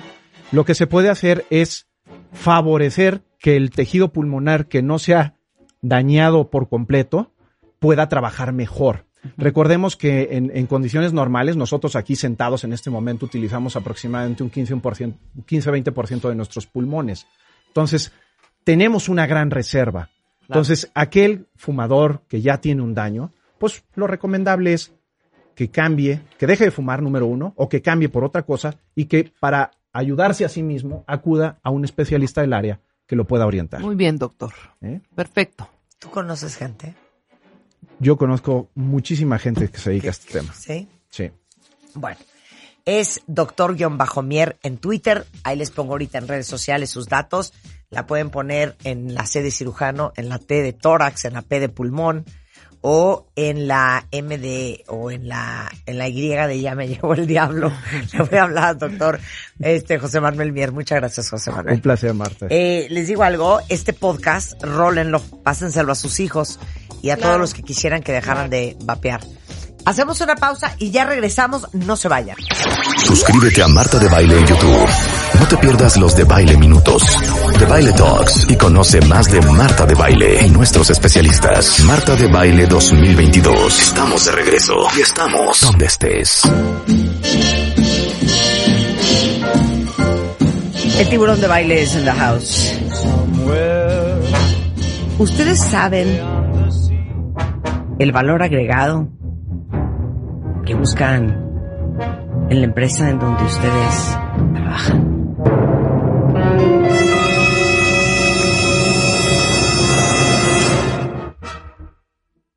El valor agregado. O sea, ¿cómo? Tiburón. ¿Qué porcentaje, saludos a todos primero, qué porcentaje de las personas que laboran, independiente o no, dirías que saben cuánto valor le generan a la empresa? Entonces la pregunta es diferente. ¿Cuánto valor cuantificado, eh? Bueno, va Le relacionado al- generan al ustedes de a la empresa en donde trabajan. ¿Cuánto saben? No cuánto le generan. ¿Cómo? ¿Cuánto siquiera saben cuánto le generan? O sea, ¿cuánto saben cuánto le generan a la empresa? No. De valor. ¿O cuántos no saben? Los que sí ¿Porcentaje? saben, dos. ¿2%? Es el 2% 2% sabe. Pero todos deberíamos de saber. Todos deberíamos saber. Pues Sí, es claro. que de eso Es depende de tu sueldo también. Es tu puesto. 100% correcto lo que acabas de decir. Es que es un error llegar a 100%, pedir ¿eh? aumento de sueldo porque Es- no te ándale. alcanza. Pues esa es tu Perfectísimo. bronca, pues deja de gastar. Me encantó tu comentario. O porque trabajo cañón. O porque llevo 10 años en la compañía. O porque llevo 10 años en la compañía. O porque me voy a las 9 de la noche. Pero te voy a decir que es lo peor. Dentro de ese 2% generalmente son directores de área, el director general y el área de finanzas. Los demás, ni idea. Y aún muchos directores no tienen la menor idea. A ver, tiene que haber un 2% de cuentavientes que sepan qué valor le agregan ustedes a la empresa en la que trabajan. Porque es que no pueden irse a sentar a negociar un sueldo, cuentavientes, y eso no lo tienen claro. Lo que pasa es que es fácil tenerlo claro, porque me parecería que sería algo que la empresa te esconde para que tú no sepas el gran valor que tienes y luego no vayas a pedir un aumento de sueldo. Pues una te lo esconde, es decir, te lo matiza, te marea. Y la otra es que tampoco lo saben. Es decir, no tienen una metodología para poderlo medir. Vamos a hacer una pregunta. Tú tienes 100 empleados, más o menos. Ajá, Si le preguntáramos a los 100 ajá. cuánto valor agregan, ¿qué porcentaje dirías que te podrían contestar? Dos, Dos de 100. Dos. ¿Cierto o no? Sí, sí, sí. Sí, A ver, pero ¿qué, sentido. ¿qué es valor entonces? Que esa es la primera pregunta muy importante. Mira, dice aquí la Reeves. Exactamente no sé, Ajá. pero sí sé que aparte de mi puesto les ahorro tres sueldos más porque soy todóloga. Ok, va bastante Eso, bien. eso, eso Va incluye. bastante ¿Eso bien? bien, va ah, pues bastante bien, bien. mana. Bien, le atinaste. A Va ver, bastante bien. Ama dice, genero el 100%. ¿Y el 100% es bueno o no? Aparte, ¿cuál es 100%? Sí, Sí, no sé, ¿de no No puedes 100%, generar el ver, ¿qué- 100% qué- del valor de la empresa porque no creo que seas la única persona que trabaja ahí. Es correcto, obviamente. Pero a ver, que ponga 100%. Mira, dice aquí Des, es culpa de la empresa porque ellos deben de dar este tipo de información cada año mínimo. Yo estoy de acuerdo que es, no sé si culpa, pero es corresponsabilidad de la empresa. Y digo corresponsabilidad porque si la empresa no lo hace, entonces tú deberías de hacerlo. O sea, es decir, no es una excusa que como la empresa no me implementa y no me comparte una metodología de cómo genera valor, entonces Claro. no sé y ya, y, Claro, y me hago por- el por- nófito y el ignorante. qué es- qué es lo no, así no peligroso de funciona. esto. Que les voy a decir que es lo peligroso de esto. Cuando te corren de una empresa, te corren porque ahora sí que no les salen las cuentas. Porque no les desquitas tu sueldo. Es correcto esa palabra. Porque lo que haces, ahora sí que no nos conviene. Porque cuestas más De lo que, de lo que das de regreso. Ah, relación de valor-costo que es elemental. Claro, pero, pero no es a lo mejor algo súper analizado con una, digamos que con una ecuación lineal, ¿verdad? Ni con una parábola, ni con una eh, archivo de Excel. Sí. El patrón, como que medio lo siente. Medio lo siente. Como que este cuate no me desquita. Pero el- el realmente, precio. o sea, la gente no cuenta con una regla que vamos a compartir más adelante de la relación de valor a costo. Y les voy a decir, esto es tan real que se les voy a poner un ejemplo que se van a carcajear. ¿No les ha pasado que se van a cortar el pelo? Dices que te lo corten un dedo y te arrancan el pelo entero. Sí, es para quitar los mil pesos que y te, lo costó el están haciendo porque como te van a cobrar 800 pesos para que tú sientas que te valió la pena los 800 pesos. Es una percepción. Entonces uno tiene que llegar a decirle siempre a su peluquero, no me desquites el precio. Claro. Es un dedo nada más, las puntas. No me desquites el precio. Es todo lo contrario en el mundo laboral. Sí tienes que desquitar el precio. Y lo tienes que desquitar dentro de una proporción. A ver, pregunta para los cuentavientes. ¿Cómo incrementas el valor agregado que aporta la vejiga? Vamos, a, vamos a empezar con algo tan simple como eso. A ver, otra vez la pregunta. ¿Cómo le haces para incrementar salud, el valor agregado, incrementar Ajá. de la vejiga? Pues tomando más agua, ¿no? ¿O qué? Es relativo. No, no entiendo ni la pregunta, Roberto. ¿Qué es eso? A ver, hasta la vejiga tiene valor agregado, hasta el cuerpo tiene valor agregado, un coche tiene valor agregado. ¿Cuál es el valor agregado de un coche? Aquí hay un grave error que cometemos todos, que es el valor absoluto y el valor relativo. Ok, ¿cuánto vale un teléfono celular? ¿10 mil pesos? Sí. ¿Cuánto vale para una señora que ni siquiera lo sabe usar? Cero. Sí, claro, Sí, claro, Cero, no tiene claro. ningún valor. Y para mí vale 100 mil. Exactamente. Claro. Entonces es una cuestión de relatividad que tampoco lo entendemos. Mira, vamos a poner un ejemplo. Una persona es experta en recortar costos, conoce perfectamente su proporción de valor a costo. Pero si no investigas la empresa que también ha insistido, no sabes que está a punto de recortar o de terminar su programa de recorte de costos. Qué bueno que eres muy buena, pero a mí no me sirves. Esa es la teoría de la relatividad en el empleo igualmente. Entonces, la gente piensa que trabajar mucho es generar valor. Ajá. Entonces tenemos Sí, dos, sí, sí, tenemos sí, dos sí. vendedores. Sí, es que es, es dolorosísimo. Pero no. Vale madres, cuentavientes. Si ustedes Al se quedan hasta las 11 de la ah, noche de la si no vendiste un peso ese día, no valió nada. Si no generaste. nada, que no generaste, claro. Entonces llegan dos personas que ganan lo mismo y que son gerentes de ventas con Sí. su director. Sí. Fin de año, principios del siguiente y quieren negociar un aumento. Y el primer argumento del primero es yo visité mil cuentas el año pasado. Y le pregunta cuánto vendiste. sí. y le dice cerré con 10 cuentas. Pero visité a mil. Ajá, y entonces eso qué? O sea, mil está bien, pero entonces tu proporción de prospección a cierre no es correcta. Otra Claro. persona visitó a 40 y cerró 10. Sí, claro, Ah, claro. Entonces una cuestión de rendimiento o eficiencia. Y eso es bien importante porque existe la curva invertida, es como una U invertida que primero sube y luego baja, del rendimiento con el cual generas valor. Sí, sí, sí. Vamos a poner un ejemplo, un coche. Ajá. O sea, un coche no tiene el mismo rendimiento ni genera el mismo valor a los 10.000 kilómetros que a los 100.000 kilómetros. Estoy de acuerdo. Eso es muy cierto. Entonces, ¿qué le tienes que hacer al coche a los 100.000 kilómetros? Mantenimiento. Mantenimiento Mantenimiento, claro. y volverlo a regresar al punto original. Entonces, hay que tomar en cuenta que tu aportación de valor depende de tu rendimiento y tu rendimiento no es igual cuando entras que pasado el tiempo. Ah, entonces empieza a generar valor, valor, valor, vas en la subida de la U y luego empieza a generar valor a tasa decreciente. Es decir, te vas desgastando, Ajá. pierdes chispa, pierdes motivación. El 70% de los clientes que me visitan no están prendidos para nada, están en ceros, están en ceros. Entonces, si llega una persona a una entrevista, y eso es bien importante, que es parte de lo que yo hago dentro del coaching, no solamente darte técnicas, sino también herramientas para que tenga la chispa. Y lo primero que les digo, con esa falta de energía que traes, no te va a contratar nadie. Claro. Porque hay una, una relación directa entre la energía que traes, que es la potencia del motor, y el desempeño y rendimiento del mismo, que es lo que te da y genera valor agregado. Mira, Entonces, aquí Miguel tener mucho Ángel, cuidado. aquí Miguel Ángel dice, no es por intrigar, gracias a los consejos del tiburón, pude obtener un aumento de sueldo en mi trabajo y soy nuevo, aquí ya me odian. Mira. Es, es que sí vas a generar envidias, eso Claro, sí es cierto. Claro. Ok, entonces, regresando al tema. Ok, entonces el punto es, el, la primera pregunta es, ¿qué representatividad tiene tu puesto en la empresa? Mucha gente me dice, es que sabes qué, fíjate que yo soy un analista o yo soy un operador de máquina, por ejemplo, O yo soy contadora. y yo soy un don nadie, así me dice. Ajá.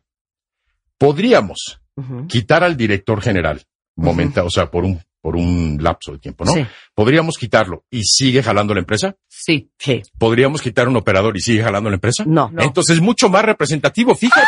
Claro. Mucho más Sí, representativo. totalmente. Podrías quitar a la contadora y se paga el SAT. No se para. Claro, ¿no? Entonces, se para la operación. Para la Que operación. ese es el punto. Ahora, Sí. vamos a explicar cómo se genera valor.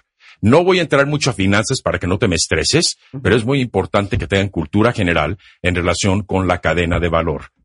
¿Ok? Empezamos con algo básico, el estado de resultados. La gente va a decir, no sé finanzas, no importa, contabilidad tampoco. Vamos a verlo simple. Documentas ventas. Le restas el costo de ventas. Y para que quede claro, vamos a suponer que es autoservicio.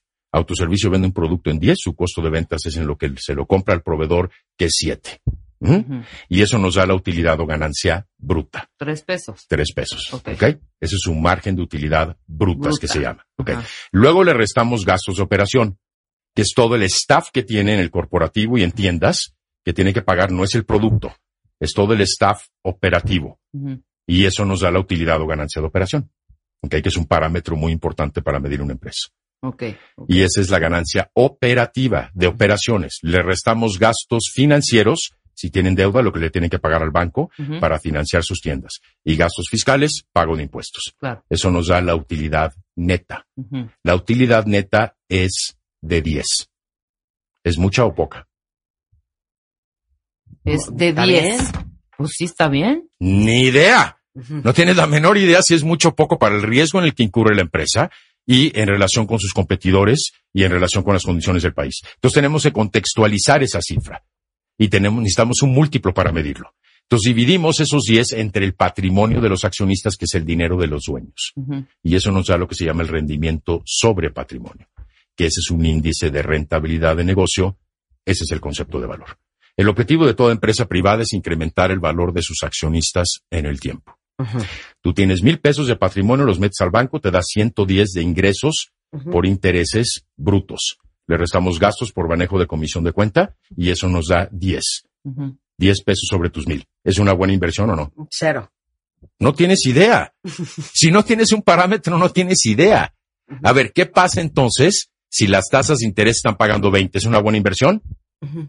¿Eso no? Ah, Pues ya no sé, este, tú, este, Roberto. A ver, 10 es mucho poco. Lo tenemos que dividir. ¿Comparado con 10, qué? Exacto, comparado, comparado con qué, con qué. exactamente. ¿Comparado con Entonces, qué? 10 entre mil nos va a dar 10%, que es tu índice de rentabilidad, y generaste 10% de valor. Ajá. Si las tasas de interés están pagando 20, es muy poco. Si están pagando 3, es mucho. Entonces, este es un marco de referencia. Bueno, pero A a, ver, mí, ser humano valor- y común, Claro. fregado me es esto. ¿Cuánto le hago ganar a mi empresa? Eso es lo que Eso es lo que saber. quiero saber. Porcentualmente, que ese es el punto. Entonces, ¿Sí o no? ¿Cierto? ¿Punto cero cero cero Sí. por uno por ciento o cuánto? A ver, eso significa que hay una proporción que se llama valor a costo. Valor a costo. El costo es lo que te paga la empresa, Sí. incluyendo tu sueldo integrado, tus prestaciones y demás. Ese ¿ok? es lo que, ok. Y 10 el valor, el valor es ejemplo. lo que derivas, es lo que derivas en un beneficio o de un beneficio. Ok, entonces tú generas, tú ganas 10 mil pesos, generas 100 mil en ventas. Sí. ¿Tu proporción de valor a costo es 10 veces? Sí. Sí. Absolutamente no. Eso es incorrecto. Ahí es donde está el error, ¿ok? Entonces, ventas, costos y gastos son beneficios, no son valor. Eso es muy distinto. El valor es un concepto residual. Es lo que le queda después de pagar sobre ventas a todos los demás la empresa.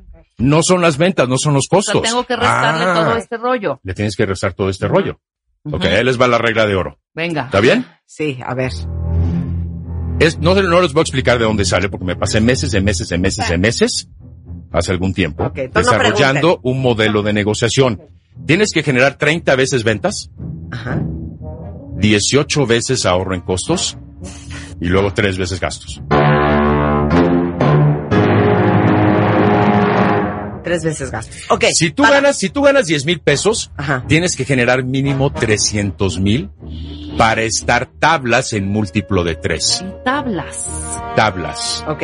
Claro, claro, Porque claro. en los otros 290 pagan producto, producción, obreros, contabilidad y todo lo demás. Más, Claro. más le debería quedar, le debería quedar un rendimiento o, una ganancia a la empresa, a los dueños. Claro. Porque si no, pues entonces no me salen las cuentas. Ok, y en, y en Ah, ahorro de costos, 18 veces. o 18 sea que veces. si yo gano 10 mil pesos, Tendrías que generar ahorro en costos, en planta de producción. Olvídate cuánto. ¿Cómo sabes si le agregas valor a la empresa?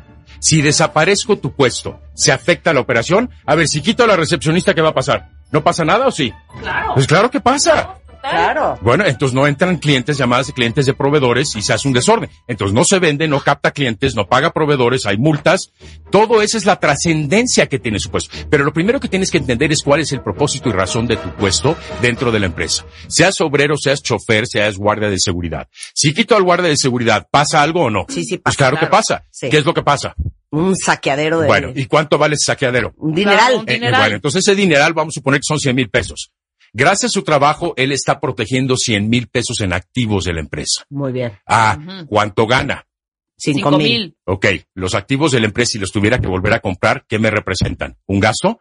Cañón. Ok, entonces, si él gana 10 y protege 100 mil, y si yo lo tengo que reponer es un gasto, el múltiplo de valor a costo es tres veces. Entonces, él los tiene en 9. 9.3. ¿Ya Claro, cachaste? claro, ¿Ya cachaste claro, ahora sí? claro, claro. Ok, entonces tienes que entender la importancia de tu puesto primero. Y si no sabes la importancia, ve y pregunta. Ahora vienes la semana que entra y nos volvemos a agarrar del chongo, porque aquí llegó una pregunta. Si no genero suficiente, ¿puedo hacer aportaciones voluntarias a la empresa? Y otra cuenta bien te dice, o sea, de pagarle lo que le debo, ¿me dejarían pagarlo con mensualidades? O sea, Pero con intereses, sentido. no sin intereses. No tenemos que ahondar en ¿Sabes eso qué? Vamos a ahondar en esto, porque te digo una cosa, sí es bien importante Sí que lo sepan Claro. cuentavientes, y te digo una cosa, ya, vamos a traer una hoja de Excel Y lo vamos a y lo vamos así. a sacar. Y no te vas hasta que nos digas Se ese resuelva número. la Pues ecuación. qué fácil. No, pues es que, o- ok, déjales tarea. Aquí. Tienen una semana, Ok. cuentavientes, para ir a preguntar ok. qué. Van a ir a preguntar cuánto generan en ventas, costos y o gastos. Esos son los tres conceptos. Rápidamente. Vayan a preguntar. ¿Mercadotecnia vende o no? No, ¿Mercadotecnia vende o no? sí, claro que vende. No, no vende. Sí, sí No, vende. es un área de no staff. vende, Eso es mucho es más staff. difícil para las áreas de staff. ¿eh? Ventas vende. Tienen que ir a preguntar. ¿A quién? ¿A recursos humanos? ¿A su jefe o a quién van a quien sea necesario. Punto. Si es tu lana, es la lana que Vayan estás a preguntar. perdiendo. ¿Me puede usted decir, licenciado, cuánto genero yo en Ventas, costos y o gastos. Si es 30, 18, 3 es la regla. 30 ventas, 18 costos, 3 gastos. Te lo juro que si me vuelves a decir una palabra más de lo que te estoy preguntando, te voy a pegar. Está bien, ya. Licenciado, ¿cuánto genero yo en? Mayores ventas o, según tu área, menores costos o, según tu área, menores gastos. Ok. ¿Ya? Ventas, costos o gastos. ¿Estamos? Esa es su tarea. Vayan a averiguarme eso y la semana y eso que tiene entra que estar en el vamos a hacer. y se tiene que manejar en una entrevista. Ahí es donde tropezamos. ¿Quedó claro? Voy a traer de regreso al tiburón de baile. Nada más para sacar esta maldita cuenta, para que ustedes sepan si le deben a la empresa o si la empresa les tiene que subir el sueldo. Ok, Ese es el bottom line. perfecto. Los odio a todos, a todos. Ya me quiero ir, ya, Ya, no ya soporto. perdiste, es que ya perdiste. Es que ya no puede ser. Pues es que, ¿qué Que hasta que te diga? salimos debiendo. Bueno, pues Hasta modo, pues que a salimos veces debiendo. pasa. Ok. Entonces, como dice Fer, entonces, ¿cómo, Roberto? ¿Le tengo que pagar a la empresa por trabajar ahí o qué? Les vamos a ayudar a sacar ese número. Nada más vayan a investigarme eso que les pedí, ¿ok? De- definitivamente mejor me caso con alguien que me mantenga y evitamos lo del múltiplo. ok, los adoro con toda mi alma, pero ya me quiero ir. De verdad ya no puedo más. Si quieren contactar a Roberto para que no les pida el múltiplo, sino que él le saque el múltiplo, Correcto. lo encuentran en 5294 1777, repito, 5294 1777 o en la página robertodebaile.net. Ahí pueden solicitar informes a través de un correo. A ver, cuentavientes, pongan mucha atención todos los que tienen un negocio y quieren hacerlo crecer. Déjenme decirles que FedEx ahorita está invitando a todos a un webinar en donde van a aprender cómo maximizar y expandir su proyecto. Les van a compartir eh, su experiencia, eh, por ejemplo, Marisa Lazo, quien en su garage empezó su negocio de pastelería. Actualmente es una de las cadenas de pastelerías y helados más grandes de México. Tiene 93 sucursales. Va a estar Verónica Álvarez, directora de ventas de FedEx eh, Express México. Y en este evento virtual, que va a ser el 14 de febrero, o sea, este lunes, a las 10.15 de la mañana y hasta las 12 del día, van a lanzar World of Women, que es un programa para ayudar a todas ustedes empresarias para inspirarse, para aprender, para hacer networking, conectarse con otras mujeres emprendedoras y hacer crecer su negocio. Entonces, entren al fanpage de FedEx en Facebook, que es FedEx Latam, y van a encontrar el posteo donde pueden registrarse. Este webinar de lunes es totalmente gratis, entonces no se vayan a perder la oportunidad, porque estoy segura de que cada vez serán más las mujeres que se atreven a emprender. A ver, cuentavientes, no puedo creer la diversión y la felicidad de que el domingo tenemos super plan, porque es domingo de Super Bowl. Entonces, para todos los que son apasionados del americano y que se respetan, estamos de acuerdo que vamos a ver el Super Bowl el domingo. Y déjenme decirles que, pues cada quien tiene su ritual, a veces es familia, amigos, familia y amigos, gritos, y siempre hay plan. Ahora, mi pregunta es, ¿qué van a hacer de comer este domingo para el Super Bowl? Y se los digo porque una súper buena idea es hacer una parrillada, o sea, el tradicional barbecue. Y déjenme decirles que Meet Me, ya saben, esta marca de carnes espectaculares, vino conmigo y se nos ocurrió hacer unos combos deliciosos para este fin de semana. Por ejemplo, picaña, las botanas, las alitas, ahora sí que todo para un súper, súper asadón 2022. Entonces, si ustedes apenas van a comprar su carne, pasen a cualquiera de las más de 30 sucursales o en línea en meetme.mx. Van a tener la garantía de tener precios bajos sin importar la temporada.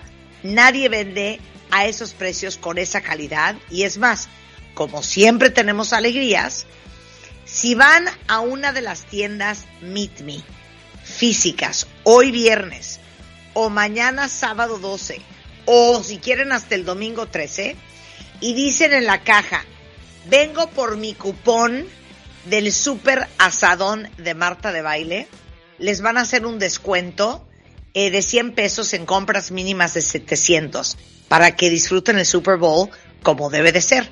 Entonces, acuérdense, cualquiera de las tiendas Meet Me dicen que vienen por el cupón del asadón de Marta de Baile o online en meetme.mx. Happy Super Bowl. Este mes, en Revista MOA, The Self Love Issue. Esta vez celebramos el amor, pero el propio. Todo lo que tienes que saber sobre tu autoestima en la chamba, en el amor, en la lana y hasta en la salud.